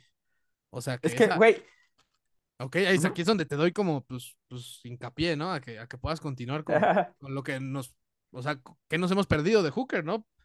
Totalmente por, pues, esta lesión, ¿no? número uno, me, me, sorprende eso que dice NFL.com, pero es cierto que yo veo a, a Hendon Hooker jugar y digo, es que ¿cuál es la diferencia entre este güey y, por ejemplo, un Jalen Hurts? O, por ejemplo, un, un, un Dak Prescott. O sea, entiendo que eh, entre Jalen Hurts y Dak Prescott sí hay diferencias este, claras. Hurts corre bastante más el balón de lo que lo hace Prescott y creo que Prescott es mejor pasador eh, de, lo que, de lo que es Hurts. Hooker es como un punto medio entre los dos porque corre muy bien el balón, pero también es buen pasador. Ahora, sí creo que es importante también resaltar un poquito de la, de la trayectoria de, de Hooker, porque es un jugador que tiene muchísima experiencia. Jugó cuatro temporadas en Virginia Tech antes de transferirse a Tennessee para 2021 y 2022. Eh, Obviamente mejoraron sus estadísticas con los Volunteers, pues era un mejor equipo, una mejor universidad. El Transfer Portal pues está ayudando mucho eh, en ese sentido a los atletas de, la universidad a que pasen de, una a otra y mejoren su situación y puedan mejorar también su evaluación y, sus prospectos, sus bonos de cara a la NFL. Entonces, esto fue algo que, hizo Hendon Hooker. Y, enamorarse de él es, muy sencillo. Este, en cuanto a toma de, decisiones, eh, lanzó una intercepción en el 1.3% de sus pases, que es la quinta mejor marca en la historia del NCAA, y tres de los cuatro jugadores que lo superaron, digo, que lo superaron, ganaron un Heisman. O sea, Burrow, Mariota y, Bryce Young son jugadores que lanzaban este, intercepciones en menor proporción que, que Hendon Hooker. Los tres ganaron un, un Heisman, pero Hendon Hooker estaba justo, justo ahí. Entonces, número uno es un jugador que no va a cometer muchos errores, no lo va a hacer, simplemente no, no va, no arriesga a veces, y esa es una de las grandes críticas, razón por la cual yo, yo lo comparo a Doug Prescott, porque me parece que Prescott también podría arriesgar un poquito más a veces. Este, no, no, lo, hace, no lo hace tanto Hendon Hooker, y, y, eso lo vemos en el hecho de que no lanza intercepciones, pero también en el hecho de que pues, lo, lo presionan un montón. esa es una, una realidad. Este, es un jugador al que capturan un chingo. Entonces, esa, esa es como una, una preocupación que yo sí tengo con, con este jugador. Ya, Ahora, sobre todo, sobre todo porque ya, ya carrea una lesión de, de rodilla, Exactamente, ¿no? exactamente, exactamente. Y al ser un mariscal de campo que basa cierta parte de su éxito en la movilidad y que ya tiene 25 años, que ya tuvo una lesión, o sea, tiene la misma edad que Lamar Jackson, más o menos, este, e, eso es algo que, que preocupa y esa es la razón por la cual yo creo que es posible que no se vaya en la primera, digo, en, en el primer, la primera ronda del draft pero sí es un jugador de primera ronda. Entonces, es un, una, o sea, como que hay que balancearlo, ¿no? O sea, sí, pero, pero, es, que, es, que, es que muchas veces tiene que ver muchas cosas, Santiago, no solo la habilidad que tenga un jugador, porque al final de cuentas sabemos también que Hendon Hooker no es un, no es un coreback que esté en un sistema ofensivo pues, variado, ¿no? Está básicamente basado en las formaciones este, escopeta. Y eso, por ejemplo, al momento de que entre a la NFL, pues sabes que aquí tienes que aprender de todo tipo de ofensivas, ¿no? O sea, y en eso, y en eso pues hay, hay problemas en la adaptación o puede tomar tiempo adaptarte a esto y eso puede costar que pues, pues, pues quemes unos cuantos partidos para, para que lo logres. Digo, a menos que sí se pueda desarrollar muy rápido, pero, pero ese tipo de cosas, pues claro que, que suman o restan al momento de que un coreback pueda ser de segunda o de primera ronda. Bueno. Sí, definitivamente, definitivamente, porque también es cierto, tiene 25 años y tienes esa duda que tú acabas de mencionar, porque pues sí tomó el 97% de sus snaps desde, desde la formación escopeta y además su ofensiva no tenía muchos conceptos que, que ver en la NFL, combinaciones de rutas que ver en la NFL, o sea, sí, sí era una, una universidad, digo, una ofensiva de universidad, claramente, o sea, no, muchas de esas cosas no se traducen a lo que verá en la, en la NFL, entonces, ciertamente eso dificulta un poquito su, su análisis, pero para mí ha mostrado tanta experiencia eh, tanta calma, este, tiene tanta experiencia y ha mostrado tanta calma a lo largo de los años que es un jugador en el cual yo estaría dispuesto a, confiar en la primera ronda y como mariscal de campo a, futuro. Ahora, sobre todo si queda en la segunda ronda, creo que este, habrá muchos equipos que, que, estarían equivocados si no, si no lo consideran, aunque ya tengan un mariscal de campo en, en el roster. Eso es algo que, eso es algo que yo, que yo pienso realmente. Este, ya en, la segunda ronda o a partir. Siempre es bueno tener un, un, buen backup. Justo, justo, justo. Y ya en la segunda ronda, para mí, si tu mariscal de campo se titular se pone punk porque elegiste a un mariscal de campo de segunda ronda, pues entonces tienes un problema. Eh, y si no, pues tienes un posible este, sustituto que después puedes intercambiar o algo así, desarrollar, etcétera, etcétera. Como que a mí sí me parece, sí me gusta eso. O sea, yo elegiría un mariscal de campo en cada draft siempre. Entonces, este, a ver si alguno de esos pega. Y pues bueno, Hooker, para mí. Se, lo, se los dice un, fan, un fan gambusino que pues, eligió al último coreback este, en, la, en el último pick del draft y que ese mismo coreback les llevó hasta la final de la conferencia. Ya después. Justo, güey, justo. Es que nunca sabes cuándo va a necesitar jugar y y pues, o sea, no, nunca sabes cuándo se te lesiona el mariscal de campo que pensabas que era tu futuro y necesitas a alguien más. O sea, en la NFL estas, este tipo de cosas cambian demasiado rápido y por eso para mí es importante siempre tener un plan B, un plan C en la posición. Y, y pues, sí, yo por eso elegiría siempre a, un mariscal de campo en la, en la primera ronda. Ahora, para mí, Hendon Hooker es el número 4 en mi ranking de mariscales de campo. Número, número 4. Y ahí pues ya nos estamos alejando un poquito del consenso también, ¿no? ya nos alejamos en dos cosas. Número uno, en que no puse a CJ Stroud 2, o sea, el consenso es, el número uno es Young, el número dos es eh, Stroud, el número tres es eh, Levis normalmente o Richardson. Ahí viene como el, debate real. Yo puse a Levis hasta el quinto, puse a Hooker arriba. Entonces, en ese sentido, este, sí me estoy alejando un poquito del, del consenso. Todd McShay, de ESPN, Mel Keeper Jr. de ESPN, son como los dos grandes analistas del draft en, en, en el canal donde pues, tenemos el honor de trabajar a y yo. Este, Pro, Pro, Football Focus, NFL.com, etcétera, todos ellos lo tienen en el top 10 del draft. Lo tienen como uno de los 10 mejores prospectos. Y yo lo siento, Mix, pero no lo veo. O sea, no, no les voy a vender humo, güey. Si yo, si yo no estoy de acuerdo con algo que se está diciendo en medios, lo voy a decir y prefiero, prefiero equivocarme o prefiero este, que ustedes sepan que yo no lo, no lo pienso, a simplemente repetir como, este, pues como animalito, lo que dicen los, los demás, este, como periquito, ¿no? E, esencialmente no, no es algo que me... no, voy a, no voy a ser borrego también, dirían por ahí. Exacto, exacto, o sea, si, si nos siguen, que sepan que estamos opinando lo que realmente pensamos, no estamos repitiendo, regurgitando opiniones de otras personas, eso no es algo que, que, acostumbremos a hacer o que nos guste hacer, jamás. Este, preferimos, justo de, eso se trata este proyecto, ¿no? De, de, compartir nuestra opinión real. Entonces, sí, exacto, sí, este, sí. En ese sentido, yo por eso pongo a, a, Will, Levis, quinto. O sea, sí creo que puede ser un mariscal de campo que eventualmente se convierta a titular. De hecho, este, quitando por, eh, a, Bryce Young de, Alabama, que jugó obviamente en la ofensiva de Bill O'Brien, este, que, que, va a ser el coordinador ofensivo de los Patriotas y que ya dirigió mucho tiempo en la NFL, y, o sea, dirigió una, comandó una ofensiva de NFL Bryce Young.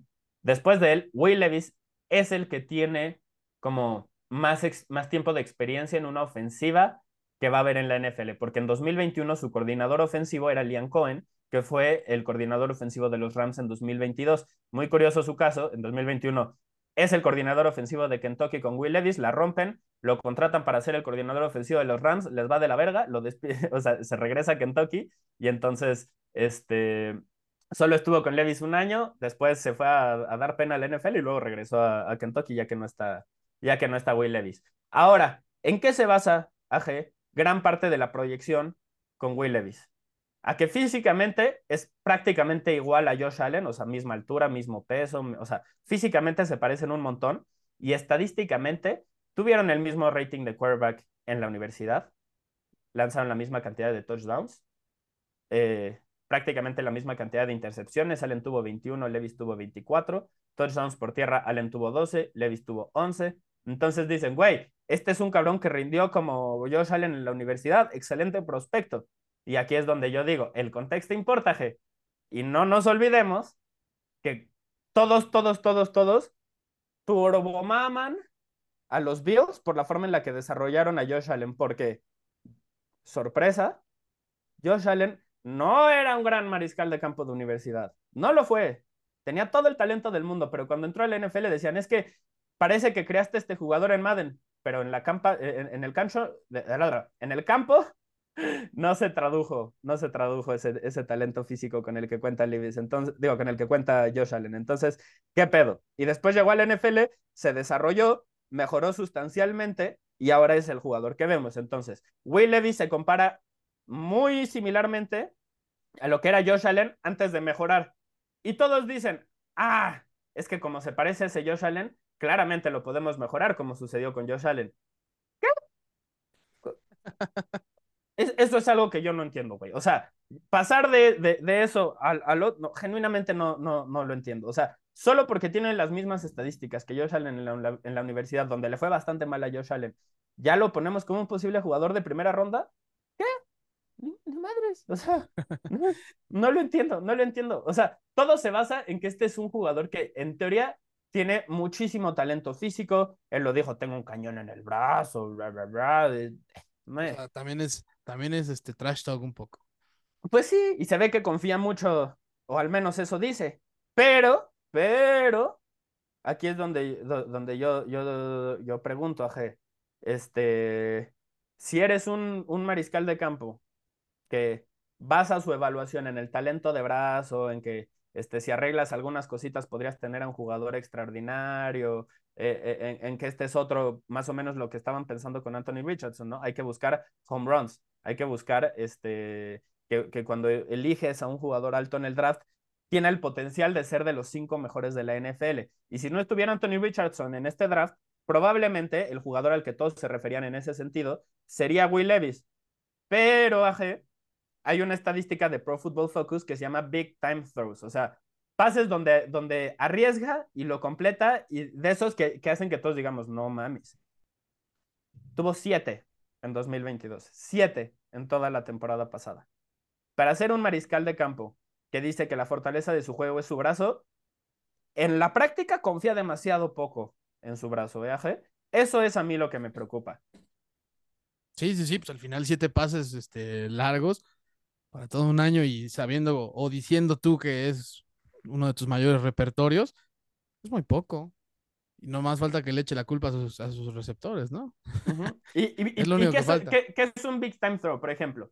Es ese pase en el que hay doble cobertura, pero lo lanzaste con tanta anticipación en el lugar perfecto que no le diste posibilidad al, defensivo de, de, interceptarlo o de bloquearlo solo a tu receptor, ¿no? Eso es un big time throw, por ejemplo. Les voy a, les voy a este poner varios ejemplos del año pasado. No sé, el, el pase de touchdown de PJ Walker a DJ Moore contra Atlantes es uno. Exactamente. El, pase, el pase de Justin Herbert a Keenan Allen contra los Raiders en una cuarta y doce que hubo que terminó en touchdown, ese es otro. O sea, esos son big time throws, donde es correcto. el pase es tan perfecto que no importa la doble cobertura, llega al lugar exacto para que el receptor pueda hacer la atrapada. Si hizo solo siete de esas, eh, Will Lewis, perdónenme, pero, o sea, para ser alguien mega experto en eso, pues yo digo que sí debes tener tirado ahí de un, entre pues, unos 20 al menos, ¿no, Santiago? O sea, por, lo menos un par por partido. Y, este güey ni siquiera llegó a uno por juego. Por eso, por eso, por eso mismo digo, unos 20 creo que están bien a modo, ¿no? Tomando en cuenta que son que 14 juegos este, al año, ¿no? Más o menos. Pues, o sea, incluso ahí creo que estaría bien sabiendo que tendría uno aquí punto cinco prácticamente por eso. Pues, pues sí, en ese sentido, yo estoy muy de acuerdo con Santiago. Y, y, y, también, este, bueno, tiene un cañón en el brazo, ¿no? Pero no tiene este tipo de lanzamientos. ¿Qué es lo que tiene? Ah, bueno, pues sí, sí tiene un cañón. Y eso se ve evidenciado en el hecho de que en pases de al menos 20 yardas, el 40% de sus envíos fueron, fueron inatrapables. El 40%. O sea, muy bonito que tengas toda la fuerza de brazo, pero si no tienes precisión, ¿de qué te sirve? ¿De qué? Sí, exacto, Genuinamente, ¿de qué? Para ponerlo en perspectiva, este dato que les acabo de compartir, de los mariscales de campo elegidos en la primera ronda de los últimos cinco años, solo Josh Rosen y Jordan Love tenían un porcentaje peor de pases inatrapables de 20 o más yardas al 35%. Solo Josh Rosen y Jordan Love estaban por encima del 35%. Y Will Levis les dijo, quítate que ahí te voy, superó a los dos y registró 40.2%. A mí me preocupa muchísimo eso. O sea, la mitad de tus pases de 20 o más yardas son inatrapables. Y se supone que eres un cabrón que su fortaleza es el brazo, que su fortaleza es que puede completar ese tipo de pases. Entonces, ¿qué, qué está pasando, güey? ¿Qué, o sea, qué? Genuinamente. Yo por eso, por eso, a ver, a, nuestro, nuestra audiencia, si son muy fans del, de Will Levis. Ya, está calentando mi Santiago. Es que. Un poco, un poco, No, no, es tanto que me caliente, pero a veces no, simplemente no lo entiendo. O sea, este es un jugador al que venden como si fuera un talento este, extraordinario y como si eso se hubiera visto traducido en el campo. Pero, no? no? está en las estadísticas. Yo no lo vi, o sea, yo ya me eché como ocho juegos de este cabrón. No lo veo, genuinamente no lo veo. O sea, a mí se, me hace un jugador robótico. Este, ¿te acuerdas de Ryan Mallet? Haz de cuenta, o sea, algo, algo así. Registró 23 intercepciones en Kentucky. Solo dos mariscales de campo lanzaron más en el Power Five, que sabemos son las cinco mejores conferencias de, de, la NCAA. Lo hizo en 636 pases. 23 fucking intercepciones en 636 pases. Esto representa un porcentaje de intercepción de 3.6. ¿Se acuerdan del de Hendon Hooker de 1.3? Esto es casi el triple. No mames. O sea, este güey comete demasiados errores, comete demasiados errores, entrega el balón demasiado y no te da las jugadas grandes para contrarrestar la cantidad de errores que comete. O muy esporádicamente. O sea, esto suena, dije Ryan Mallet, también suena un Carson Wentz, también suena ese tipo de mariscal de campo. Entonces, yo personalmente no lo termino, no lo termino de entender. Sí, en tercera oportunidad está en el top 10 en todas las categorías de, NCAA, incluido el mejor porcentaje de pases completos en su conferencia, pero ¿de qué te sirve completar esos pases si no conviertes las, las oportunidades, no? Eh, también tiene piernas, en eso sí lo entiendo. En Penn State el 33, ah, porque obviamente este fue un jugador que empezó en Penn State como sustituto de Sean Clifford, lo utilizaban en un rol como el de Taysom Hill, en el cual una tercera parte de sus snaps fueron acarreos, y después él se pasa a Kentucky y ahí es donde la rompe. O sea, se transfirió a, Kentucky y ahí es donde la, rompió. Este, tiene todos los récords de Kentucky corriendo el balón, acabó con 1196 yardas y 17 touchdowns por, por tierra este, en, ese periodo. Digo, no, no, en ese periodo, en toda su carrera, también considerando las estadísticas de, de Penn State. Entonces, pues sí, o sea, sí hay herramientas, sí es un jugador que puede correr el balón. Eh, por ejemplo, contra Georgia, mucho se dice del último juego de Stroud contra los Bulldogs o de lo que hizo Bryce Young, pero Levis también se, defendió contra esa defensiva y fue el único mariscal de campo que completó al menos el 70% de sus pases contra los Bulldogs. Lo hizo en, dos partidos que, que se enfrentó contra ellos. Entonces, sí hay cosas buenas, pero para mí, para mí, para mí, Will Levis es un jugador de segunda ronda. Para mí no es el tipo de jugador que eliges en la primera ronda a menos de que literal ya tengas todo, o sea, tengas una buena línea ofensiva, tengas muchos receptores, tengas un buen juego terrestre, etcétera, etcétera. Entonces ahí sí quizás lo, lo pones confiando en que la fortaleza de la plantilla, la fortaleza del roster, te va a dar la posibilidad de pelear por algo, por algo importante. Y Wayne Levis no es un jugador en el que tengas que confiar demasiado. Esa, esa es más o menos mi, evaluación de él. Y, a qué, y, y, con esto lo, lo cierro. En 2022 perdió a Wandale Robinson, por ejemplo, que se fue a los Giants, perdió a su coordinador ofensivo, este, se quedó sin, sin talento en su equipo. Y vimos a un jugador que quería jugar como superhéroe, como, como Carson Wentz a veces, intentando sobreponerse este, a las limitaciones de, de sus compañeros y, y, e intentando firmar jugadas grandes, ¿no? Generarlas él. Pues no sucedió, cometió demasiados errores, no generó las jugadas grandes. Para mí vimos una muy mala versión de Will Levis y todos dicen, ignora el tape de 2022 y ve el de 2021. ¿Por? ¿Por? ¿Qué mamada? ¿Por qué vamos a ignorar un año completo de evidencia de que este güey no se puede sobreponer a malas condiciones alrededor de él? Solo por, porque sí. O sea, solo porque, porque nos cae bien y tiene que, o sea, este ya habíamos dicho que iba a ser de primera ronda el año pasado, entonces tiene que ser en primera ronda. No lo veo. Perdón, si, si ustedes creen que Will Levis es un gran mariscal de campo y nos estamos equivocando, nos damos en la madre en el Instagram con mucho gusto, nos escriben ahí y, y lo debatimos. Pero yo personalmente no lo veo. Y prefiero decirles la verdad a mentirles y decirles que este es un jugador que puede ser mariscal de campo franquicia cuando yo personalmente no lo veo. Así que bueno, ya, ya saben, ahí nos pueden buscar en el Instagram, este, que en lugar de Fight Club es Destino Canton, damas y caballeros. Así que ahí vamos a estar. Ahí vamos no, güey, pero en serio, por ejemplo, vean la publicación que subimos ayer de Lamar Jackson. Hubo gente que claramente no estaba de acuerdo, pero el debate se armó, estuvo bueno y creo que terminó, terminamos bien, o sea, yo no, no, no, siento que me haya enojado con nadie ni que se hayan enojado conmigo, o sea, más bien hasta algunas personas que no estaban de acuerdo conmigo hacia el final nos estaban dando likes a los comentarios. Yo, yo creo que estuvo bueno ese debate, que se arme si quieren con Will Levis, si no está bien, pero, pero pues sí, yo, yo personalmente no lo veo, Aje. me estoy yendo en contra de las opiniones del, del consenso. Eh, no siempre te va bien cuando haces eso, pero prefiero hacer eso a mentir y repetir lo que están diciendo otras personas. No, claro, y, y, creo que hay argumentos en este caso de sobra en ese sentido para no creer tanto en Will Lewis. Ok, si Will Lewis fue este, quiero pensar que ya estamos hablando de que el resto de la generación de corebacks, pues ya son más, mucho más limitados, ¿no? Que aspiran a ser buenos suplentes quizá en la NFL. Buenos backups. Pues no necesariamente. ¿eh? O, Fíjate o, que o yo bueno, tengo un, un, par que todavía veo como posibles titulares. Ok, a ver, adelante, adelante. Porque, a ver, acabo de hablar mal de Levis, pero para mí es un jugador que si eliges en la segunda ronda lo, lo, llenas de talento y etcétera, quizás podría ser un titular funcional en la NFL y tiene las herramientas para desarrollarse y poder ser un, mejor mariscal de campo. Ahora, el tema para mí es que todos hablan de él como si fuera un boomer bust, pero para, para mí es un jugador que si se vuelve titular, va a estar entre el, el jugador 15 y el jugador 20 de su posición siempre. Va a estar en ese rango más o menos y te va a mantener en el purgatorio de mariscal de campo. Entonces, para mí eso no, no, no lo tomas en la primera ronda, pero, pero pues podría haber a, a quien sí. O sea, no sé, ya veremos. Para mí, si tuviera que compararlo a un jugador, creo que es como Ryan Mallet, y si quieren una comparación más este, exitosa, así de cómo le puede ir bien en la liga, pues Derek Carr. Yo, yo diría que Derek Carr. Derek Carr es un atleta muy, muy bueno que no utiliza esa, esa capacidad. Eh, que tiene muchas herramientas físicas, pero no arriesga lo suficiente. Y para mí, pues eso describe también a, a, Levis. Ahora, podría ser titular, lo veo como titular a largo plazo, como posible jugador de Pro Bowl. No del Pro, pero de Pro Bowl. Siguiendo en esa línea, hay otros dos, AG, que me voy a ir mucho más rápido con este par para no hacer un podcast de dos horas.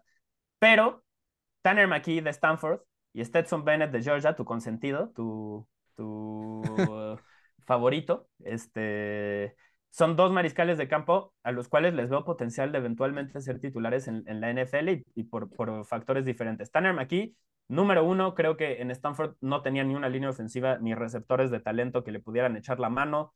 Eh, vi varias cosas que, que, me gustaron, lanza con anticipación, tiene mucho brazo, este, creo que le vi en las defensivas, eh, en general como que hay, hay varias cosas así que, que me gustan. Eh, creo que si el draft hubiera sido hace 15 años, Tanner McKee sería el prospecto número uno, porque como pasador dentro de la bolsa de protección, creo que son él y CJ Stroud.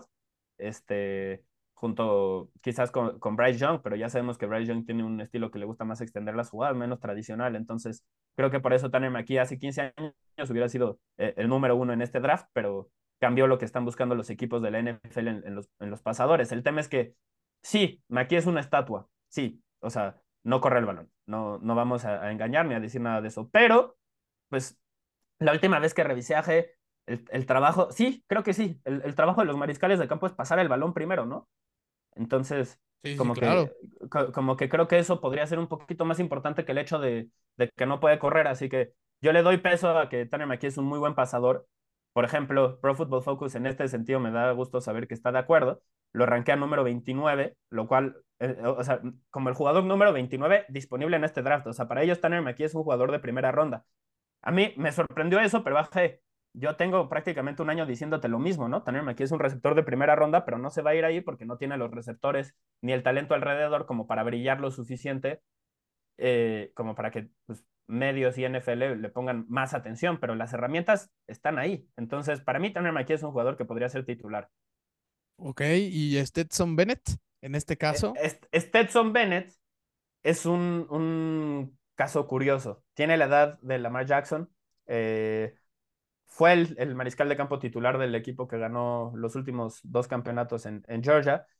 Y creo que cualquier persona que piense en elegir a Stetson Bennett en el primero o segundo día debería de perder su trabajo. Este no es un jugador que tenga el talento como para ser elegido ahí, pero número uno, tiene piernas.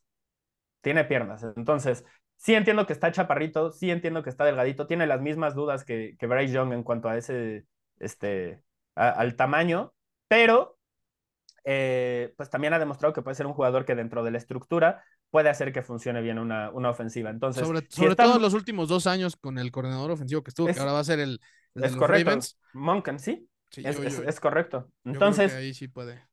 Bennett para mí ya demostró que puede ser un jugador que, por ejemplo, si quieres elegir al Brock Purdy de este año, para mí es Stetson Bennett. O sea, si, si necesitas un jugador elegido en el tercer día del draft que pueda ser titular en su temporada de novato, ese es Stetson Bennett. Si necesitas alguien que puede estar entre los 20 mejores mariscales de campo en algún momento de su carrera, pues entonces no vas a buscar a Stetson Bennett, es muy limitado. Pero mentalmente yo creo que puede hacer todo lo que se necesita en una ofensiva de, la NFL. Creo que tiene la capacidad atlética como para subsistir en la liga, solo no tiene el brazo. Entonces, ese es como el, el gran asterisco de, de, Stetson Bennett, pero para mí es un jugador que si lo eliges en la quinta ronda, a huevo, güey. Sexta ronda, a huevo. Séptima, muy bien. Es, va, o sea, puede ser tu, por lo menos puede ser tu suplente por cuatro años. Sería uno de los mejores suplentes del NFL en cuanto entre a, a la liga. Y, y si necesitas que juegue de periodo extendido, pues ya vimos lo que puede hacer con Georgia, ¿no? Es un jugador, un buen game manager. No le pidas que gane juegos por él solo, pero no te los va a perder. Entonces, por eso, para mí, Stetson Bennett está todavía en esta categoría. Solo okay. reitero, si eventualmente llega a ser titular de algún equipo, va a ser un mal titular, va a ser un titular limitadísimo de esos este, que quieres, que quieres Lo van a quemar, lo van a quemar. Pues sí, pero, pero tampoco va a cometer errores pendejos y no se va a ver este, rebasado por la situación. Entonces, como otros, este, no, ¿verdad? No se va a ahogar. ¿Eh? No, se, no se va a ahogar. Entonces, Stetson Bennett para mí es un jugador que, si lo eliges en la tercera ronda, o digo, en, en el tercer día del draft, este, después de la tercera ronda, puede tener valor, puede, puede tener valor. O sea, okay. por lo menos tu sustituto por cuatro años lo va a hacer. Entonces, eso, eso es muy valioso para mí. Eh, y ya para cerrar, AG, hay, todos quieren buscar al Brock Purdy de este año, para mí se los acabo de dar en Stetson Bennett, pero si quieren buscar jugadores de tercera ronda que eventualmente tengan talento suficiente como para convertirse titulares, pues ahí les van otros cinco nombres, eh, Dorian Thompson Robinson, Malik Cunningham, Clayton Toon, Aidan O'Connell, Jake Hayner. Para mí en ese orden son jugadores que, que podrían eventualmente dar la sorpresa. Eh, DTR y Malik Cunningham son jugadores que tú y yo lo, dijimos al principio del episodio, como mariscales de campo son buenos corredores y necesitan desarrollar su brazo, que sí tienen brazo, pero no tienen la precisión, no, no tienen el trabajo de pies, no tienen hay muchas cosas, mu muchas inconsistencias en su juego como para pensar que pueden ser titulares ya o que eventualmente se pueden convertir en titulares. O sea, sí necesitan arreglarlo mucho, pero atléticamente son extraordinarios. Y fuera de eso, pues Clayton Toon es más una mezcla como un híbrido que puede correr, que puede pasar, pero este, no está tan refinado. Aidan O'Connell y, Jake Henner son más pasadores que, que, corredores u otra cosa, pero también mostraron potencial. Este, son, son jugadores con herramientas como para pensar que los puedes desarrollar. Y esa es la clase de mariscales de campo del 2023. Bastante, bastante cargada, Santiago, y yo creo que en una de esas terminan dejando quedar como estúpidas a los, este, a los de hace dos, a los de hace dos años, ¿no? Que fue, pues bueno, tres, tres, tres más bien, hace tres años más bien. Lo de Mac Jones, Justin Fields, Zach Wilson, que aquí hay que culpar a, al rendimiento, por ejemplo, de jugadores como Zach Wilson, al poco tiempo que hemos visto de Trey Lance, por ejemplo, pero, pero esto suena bastante prometedor. O sea, sí, sí es una buena oportunidad para decirle los corebacks de esta generación, la verdadera camada era esta, no la de hace tres años. Pero, eh, y, el tema es que el próximo año salen, sale, sobre todo sale Kelly Williams, Kelly el Williams. de campo de USC, que es una superestrella, que, o sea, si ese güey no la rompe en la NFL, entonces yo voy a tener que, que reevaluar lo que sé sobre este juego, genuinamente. es, es demasiado bueno como para que falle. Entonces, la NFL más o menos lo percibe ya de la misma forma desde este momento. Desde este momento. Así que hay muchos eh, equipos que dicen, güey, es que para qué, para qué me, me, caso con un jugador este año si va a estar Kelly Williams disponible la próxima temporada. Como que no quieren, no, no quieren cerrarse a la oportunidad de elegir a ese jugador. No, no sé, no sé, no, no, no, no sé si vale la pena esperarse, pero para mí hay por lo menos cuatro mariscales de campo que merecen irse en la primera ronda de este draft. Y hay otro par que consideraría en Tanner McKee y en Will Levis. Veremos qué sucede. Normalmente el, número mágico es de cuatro, o sea, que, que, se van cuatro en la primera ronda y los demás en la segunda. Veremos si, si este es el mismo caso.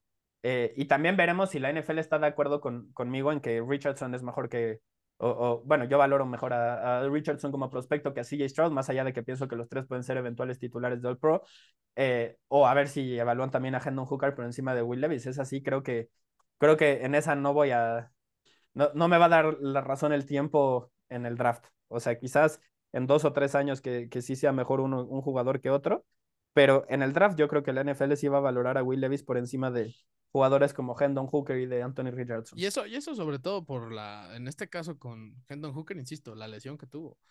Eso, porque eso sí en la madre. Si no, pregúntale también el año pasado este, a Jameson Williams, por ejemplo, y así, que, que, a pesar de que sí lo agarraron alto en el draft, pues, pues si hubiera estado sano, seguramente se hubiera ido antes, ¿no? Que, que con Detroit, en ese sentido, Santiago. Pero pues bueno, ya, ya estaremos ahí en, en el mes de mayo para, para pues, ver cómo, cómo se movieron los hilos, ¿no? De, del próximo draft.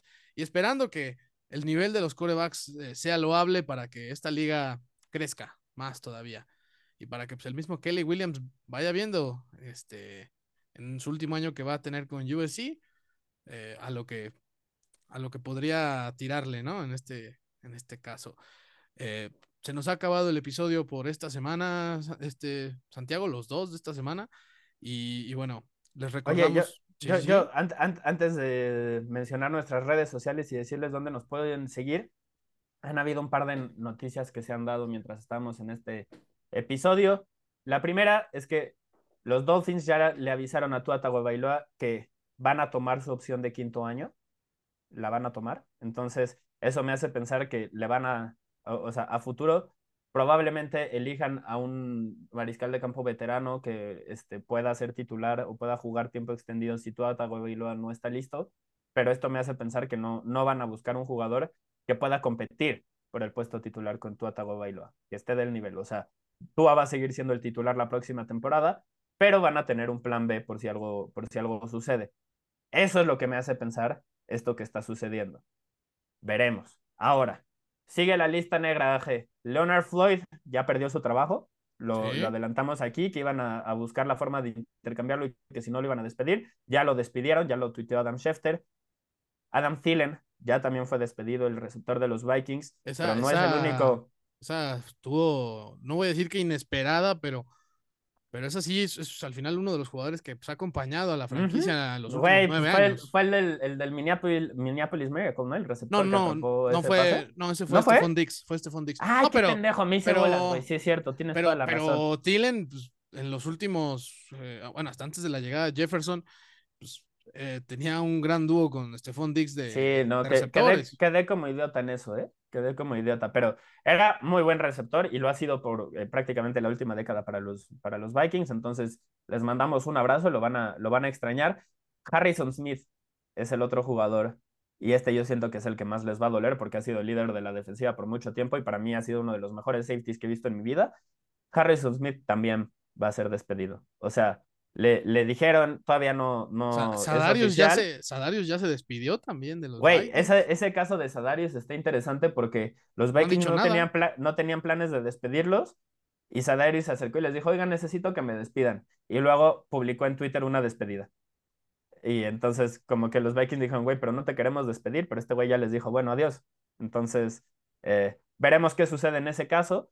Eh, a- a- al, al safety que estaba mencionando, a Harrison Smith, este, pues parece que sí lo, lo van a despedir, pero todavía no es 100%, 100% seguro. Y, y por lo pronto, este, también de los Jets hay movimientos para liberar espacio salarial, lo cual me hace pensar que probablemente habrá noticias pronto con el tema de Aaron Rodgers, pero, pero por lo pronto, CJ Mosley, John Franklin Myers y DJ Reed son tres jugadores cuyos agentes ya fueron contactados por los Jets para renegociar el contrato o ver la forma de liberar espacio, lo cual podría significar que alguno de estos tres puede estar disponible. Yo aquí, sobre todo con John Franklin Myers y con DJ Reed, estaría muy interesado. Son jugadores jóvenes, un tackle defensivo, bueno, como híbrido, que también puede jugar como la defensiva, tackle defensivo, este, muy bueno John Franklin Myers y DJ Reed, un muy buen esquinero, que podrían estar disponibles también, eh, entendiendo pues que están, están haciendo, están generando espacio, ¿no? Igual y para alguien, ¿no? Igual y para alguien, quién sabe, lo, Igual y lo, para lo alguien que, igual y para alguien que parece que se le fue la luz, pero, pero no. Es como, que, es como su, su naturaleza, ¿no? Darse ese tiempo Y- sin luz. Exacto, exactamente. algo se está, veremos- algo se está oye, y- cocinando ahí. Ajá.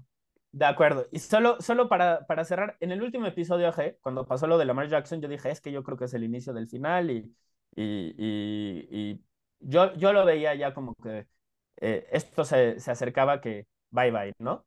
Pero desde entonces, pues he seguido los reportes, etcétera, etcétera.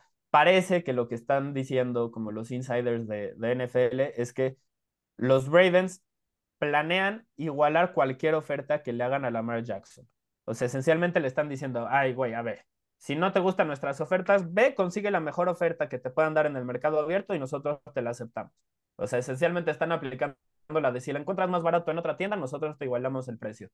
Este, pero, pero, la razón por la cual tantos equipos se dijeron que no desde el principio es que nadie quiere hacer el trabajo de los Ravens por Baltimore. Nadie quiere negociar el contrato con Lamar Jackson solo para que lleguen los Ravens a, a igualarlo y que se quede ahí. Entonces, esto me hace pensar que pro- probablemente si vemos avance en esta situación sería vía intercambio y no vía firmar el, el, el non-exclusive franchise tag, la etiqueta de jugador franquicia no exclusiva, y, y, y darle las dos selecciones de primera ronda a los Ravens y, y llevártelo de esa forma.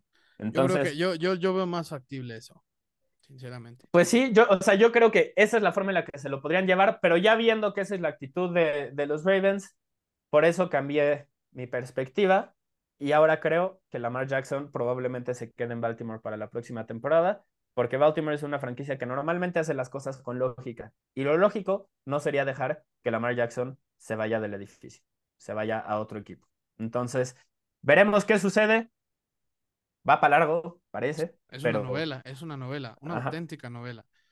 No, sé, no sabemos si va a ser miniserie o algo así, pero está, está lindo este el nivel melodramático que le, que le han puesto ahí a, al caso de Lamar Jackson. Así que ya veremos qué pasa. Ya veremos qué pasa. Va a estar muy interesante. Esas dos cosas van a hacer explotar el mercado. Yo estoy segurísimo de eso. Estoy, estoy hablando ya, obviamente, de Lamar Jackson y de Aaron Rodgers. Eh, ya de cerca de, empezar la, la, la, la verdadera agencia libre. O sea, el momento donde ya pueden hacerse esas Pues sí, estamos a, realmente, hoy, hoy es viernes y realmente esto empieza el lunes, tal cual. Sí. Ahora sí que el lunes, lunes 13 de marzo. Y, y Por, por cierto, sí. este, perdón, se termina de decir lo que ibas a decir, hay No, otra no, actualización que quiero dar, pero no solo era como de los verdaderos trancazos, solo hemos visto pues, despidos y hemos visto uno que otro contrato en el que pues, sí, parece ser que esto va a ir acomodando equipos, como lo de Derek Carr, por ejemplo, la renovación de Daniel Jones, este, que provocó la etiqueta de jugador franquicia Shaquan Barkley, pero no hemos visto ni poquito de lo que se viene en, la agencia libre. Así que ahí estén pendientes. De acuerdo. Y vamos a estar también la siguiente semana en este en Destino Canton para contarles. Hablando de todo esto. Pero ahora sí, Santiago, te paso el, te paso el micro. Ah, la, la, última actualización que quería compartir es que ya operaron a Brock Purdy. Ya salió de su operación. Este... Salió todo bien al parecer, ¿no? Exacto. Parece, había tres escenarios. Uno que era una recuperación esperada de seis meses, uno de nueve y uno de doce. No voy a pretender saber médicamente qué era lo que este, iba a hacer que cada recuperación se tardara lo, este, seis meses, nueve o doce, o sea, no tengo ni la menor idea de qué era lo que le estaban haciendo, pero al parecer, según los reportes, el escenario que se dio fue el primero y la recuperación se espera que sea de seis meses, lo cual lo pondría en así como más o menos para ir regresando en la semana uno. Entonces, para los fans de los 49 creo que son tan buenas noticias como se podían esperar, dada la situación en la que está Brock Purdy. Falta mucho todavía, obviamente, veremos cómo va su recuperación, faltan seis meses, entonces es algo que se puede complicar o adelantar, veremos, pero por lo pronto, ese es el timeline que se espera para, para Brock Purdy y su recuperación, que esté listo en los próximos seis meses. Parece que evitó la, como los, los dos escenarios malos. Entonces, como fan de los 49 pues toca celebrar un poquito, respirar. saber, que, saber que al menos parece ser que vas a llegar con tus dos corebacks jóvenes este, a la semana uno, que eso es algo importantísimo, ¿no? Es correcto, es correcto. Así que, bueno, ahora sí les recordamos que se suscriban al, canal en Spotify, Destino Canton, así le, le, ponen, y le dan a la opción de seguir y nos pueden calificar. Y también en TikTok y en Instagram estamos como Destino Canton, solo unen las dos palabras y ahí les vamos a subir todo el contenido. Y en Instagram es donde tenemos eh, el miércoles de preguntas, donde eh, aquí sí, esta, esta semana sí atiborraron a Santiago un poquito de, preguntas, pero está perfecto, así. Ni siquiera me di abasto, no pude este, responderlas todas, pero pues lo, intentaremos. De hecho, hubo una que no pude responder de mis 49ers. Hubo una donde me confundí, pensé que me estaban diciendo que me parecía a, Jimmy G que está re guapo y resultó que era otro Jimmy que no está tan guapo. Entonces, este, pues qué, qué bajón eso. Se, sintió, un poco, se sintió un poco.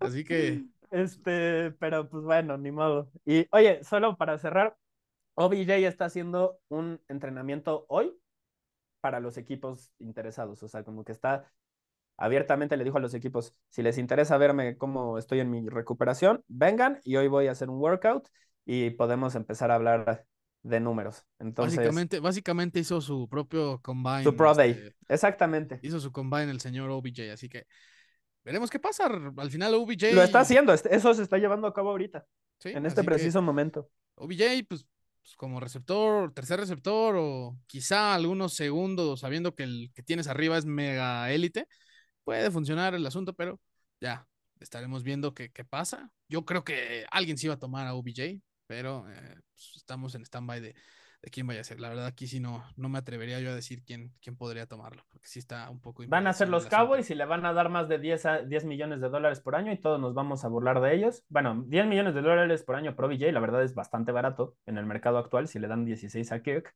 pero eh, yo creo que va a ser un contrato con incentivos, algo así, pero veremos, o sea, no me sorprendería que, los Cowboys hagan una pendejada con esto. Liberaron 30 millones de, espacio salarial eh, reestructurando el contrato de Prescott y otros jugadores. No me sorprendería que sea para esto y que, la caguen. O sea, veremos. Realmente veremos. Así que bueno, les mandamos un, un saludo y abrazo afectuoso, damas y caballeros, y hasta la próxima.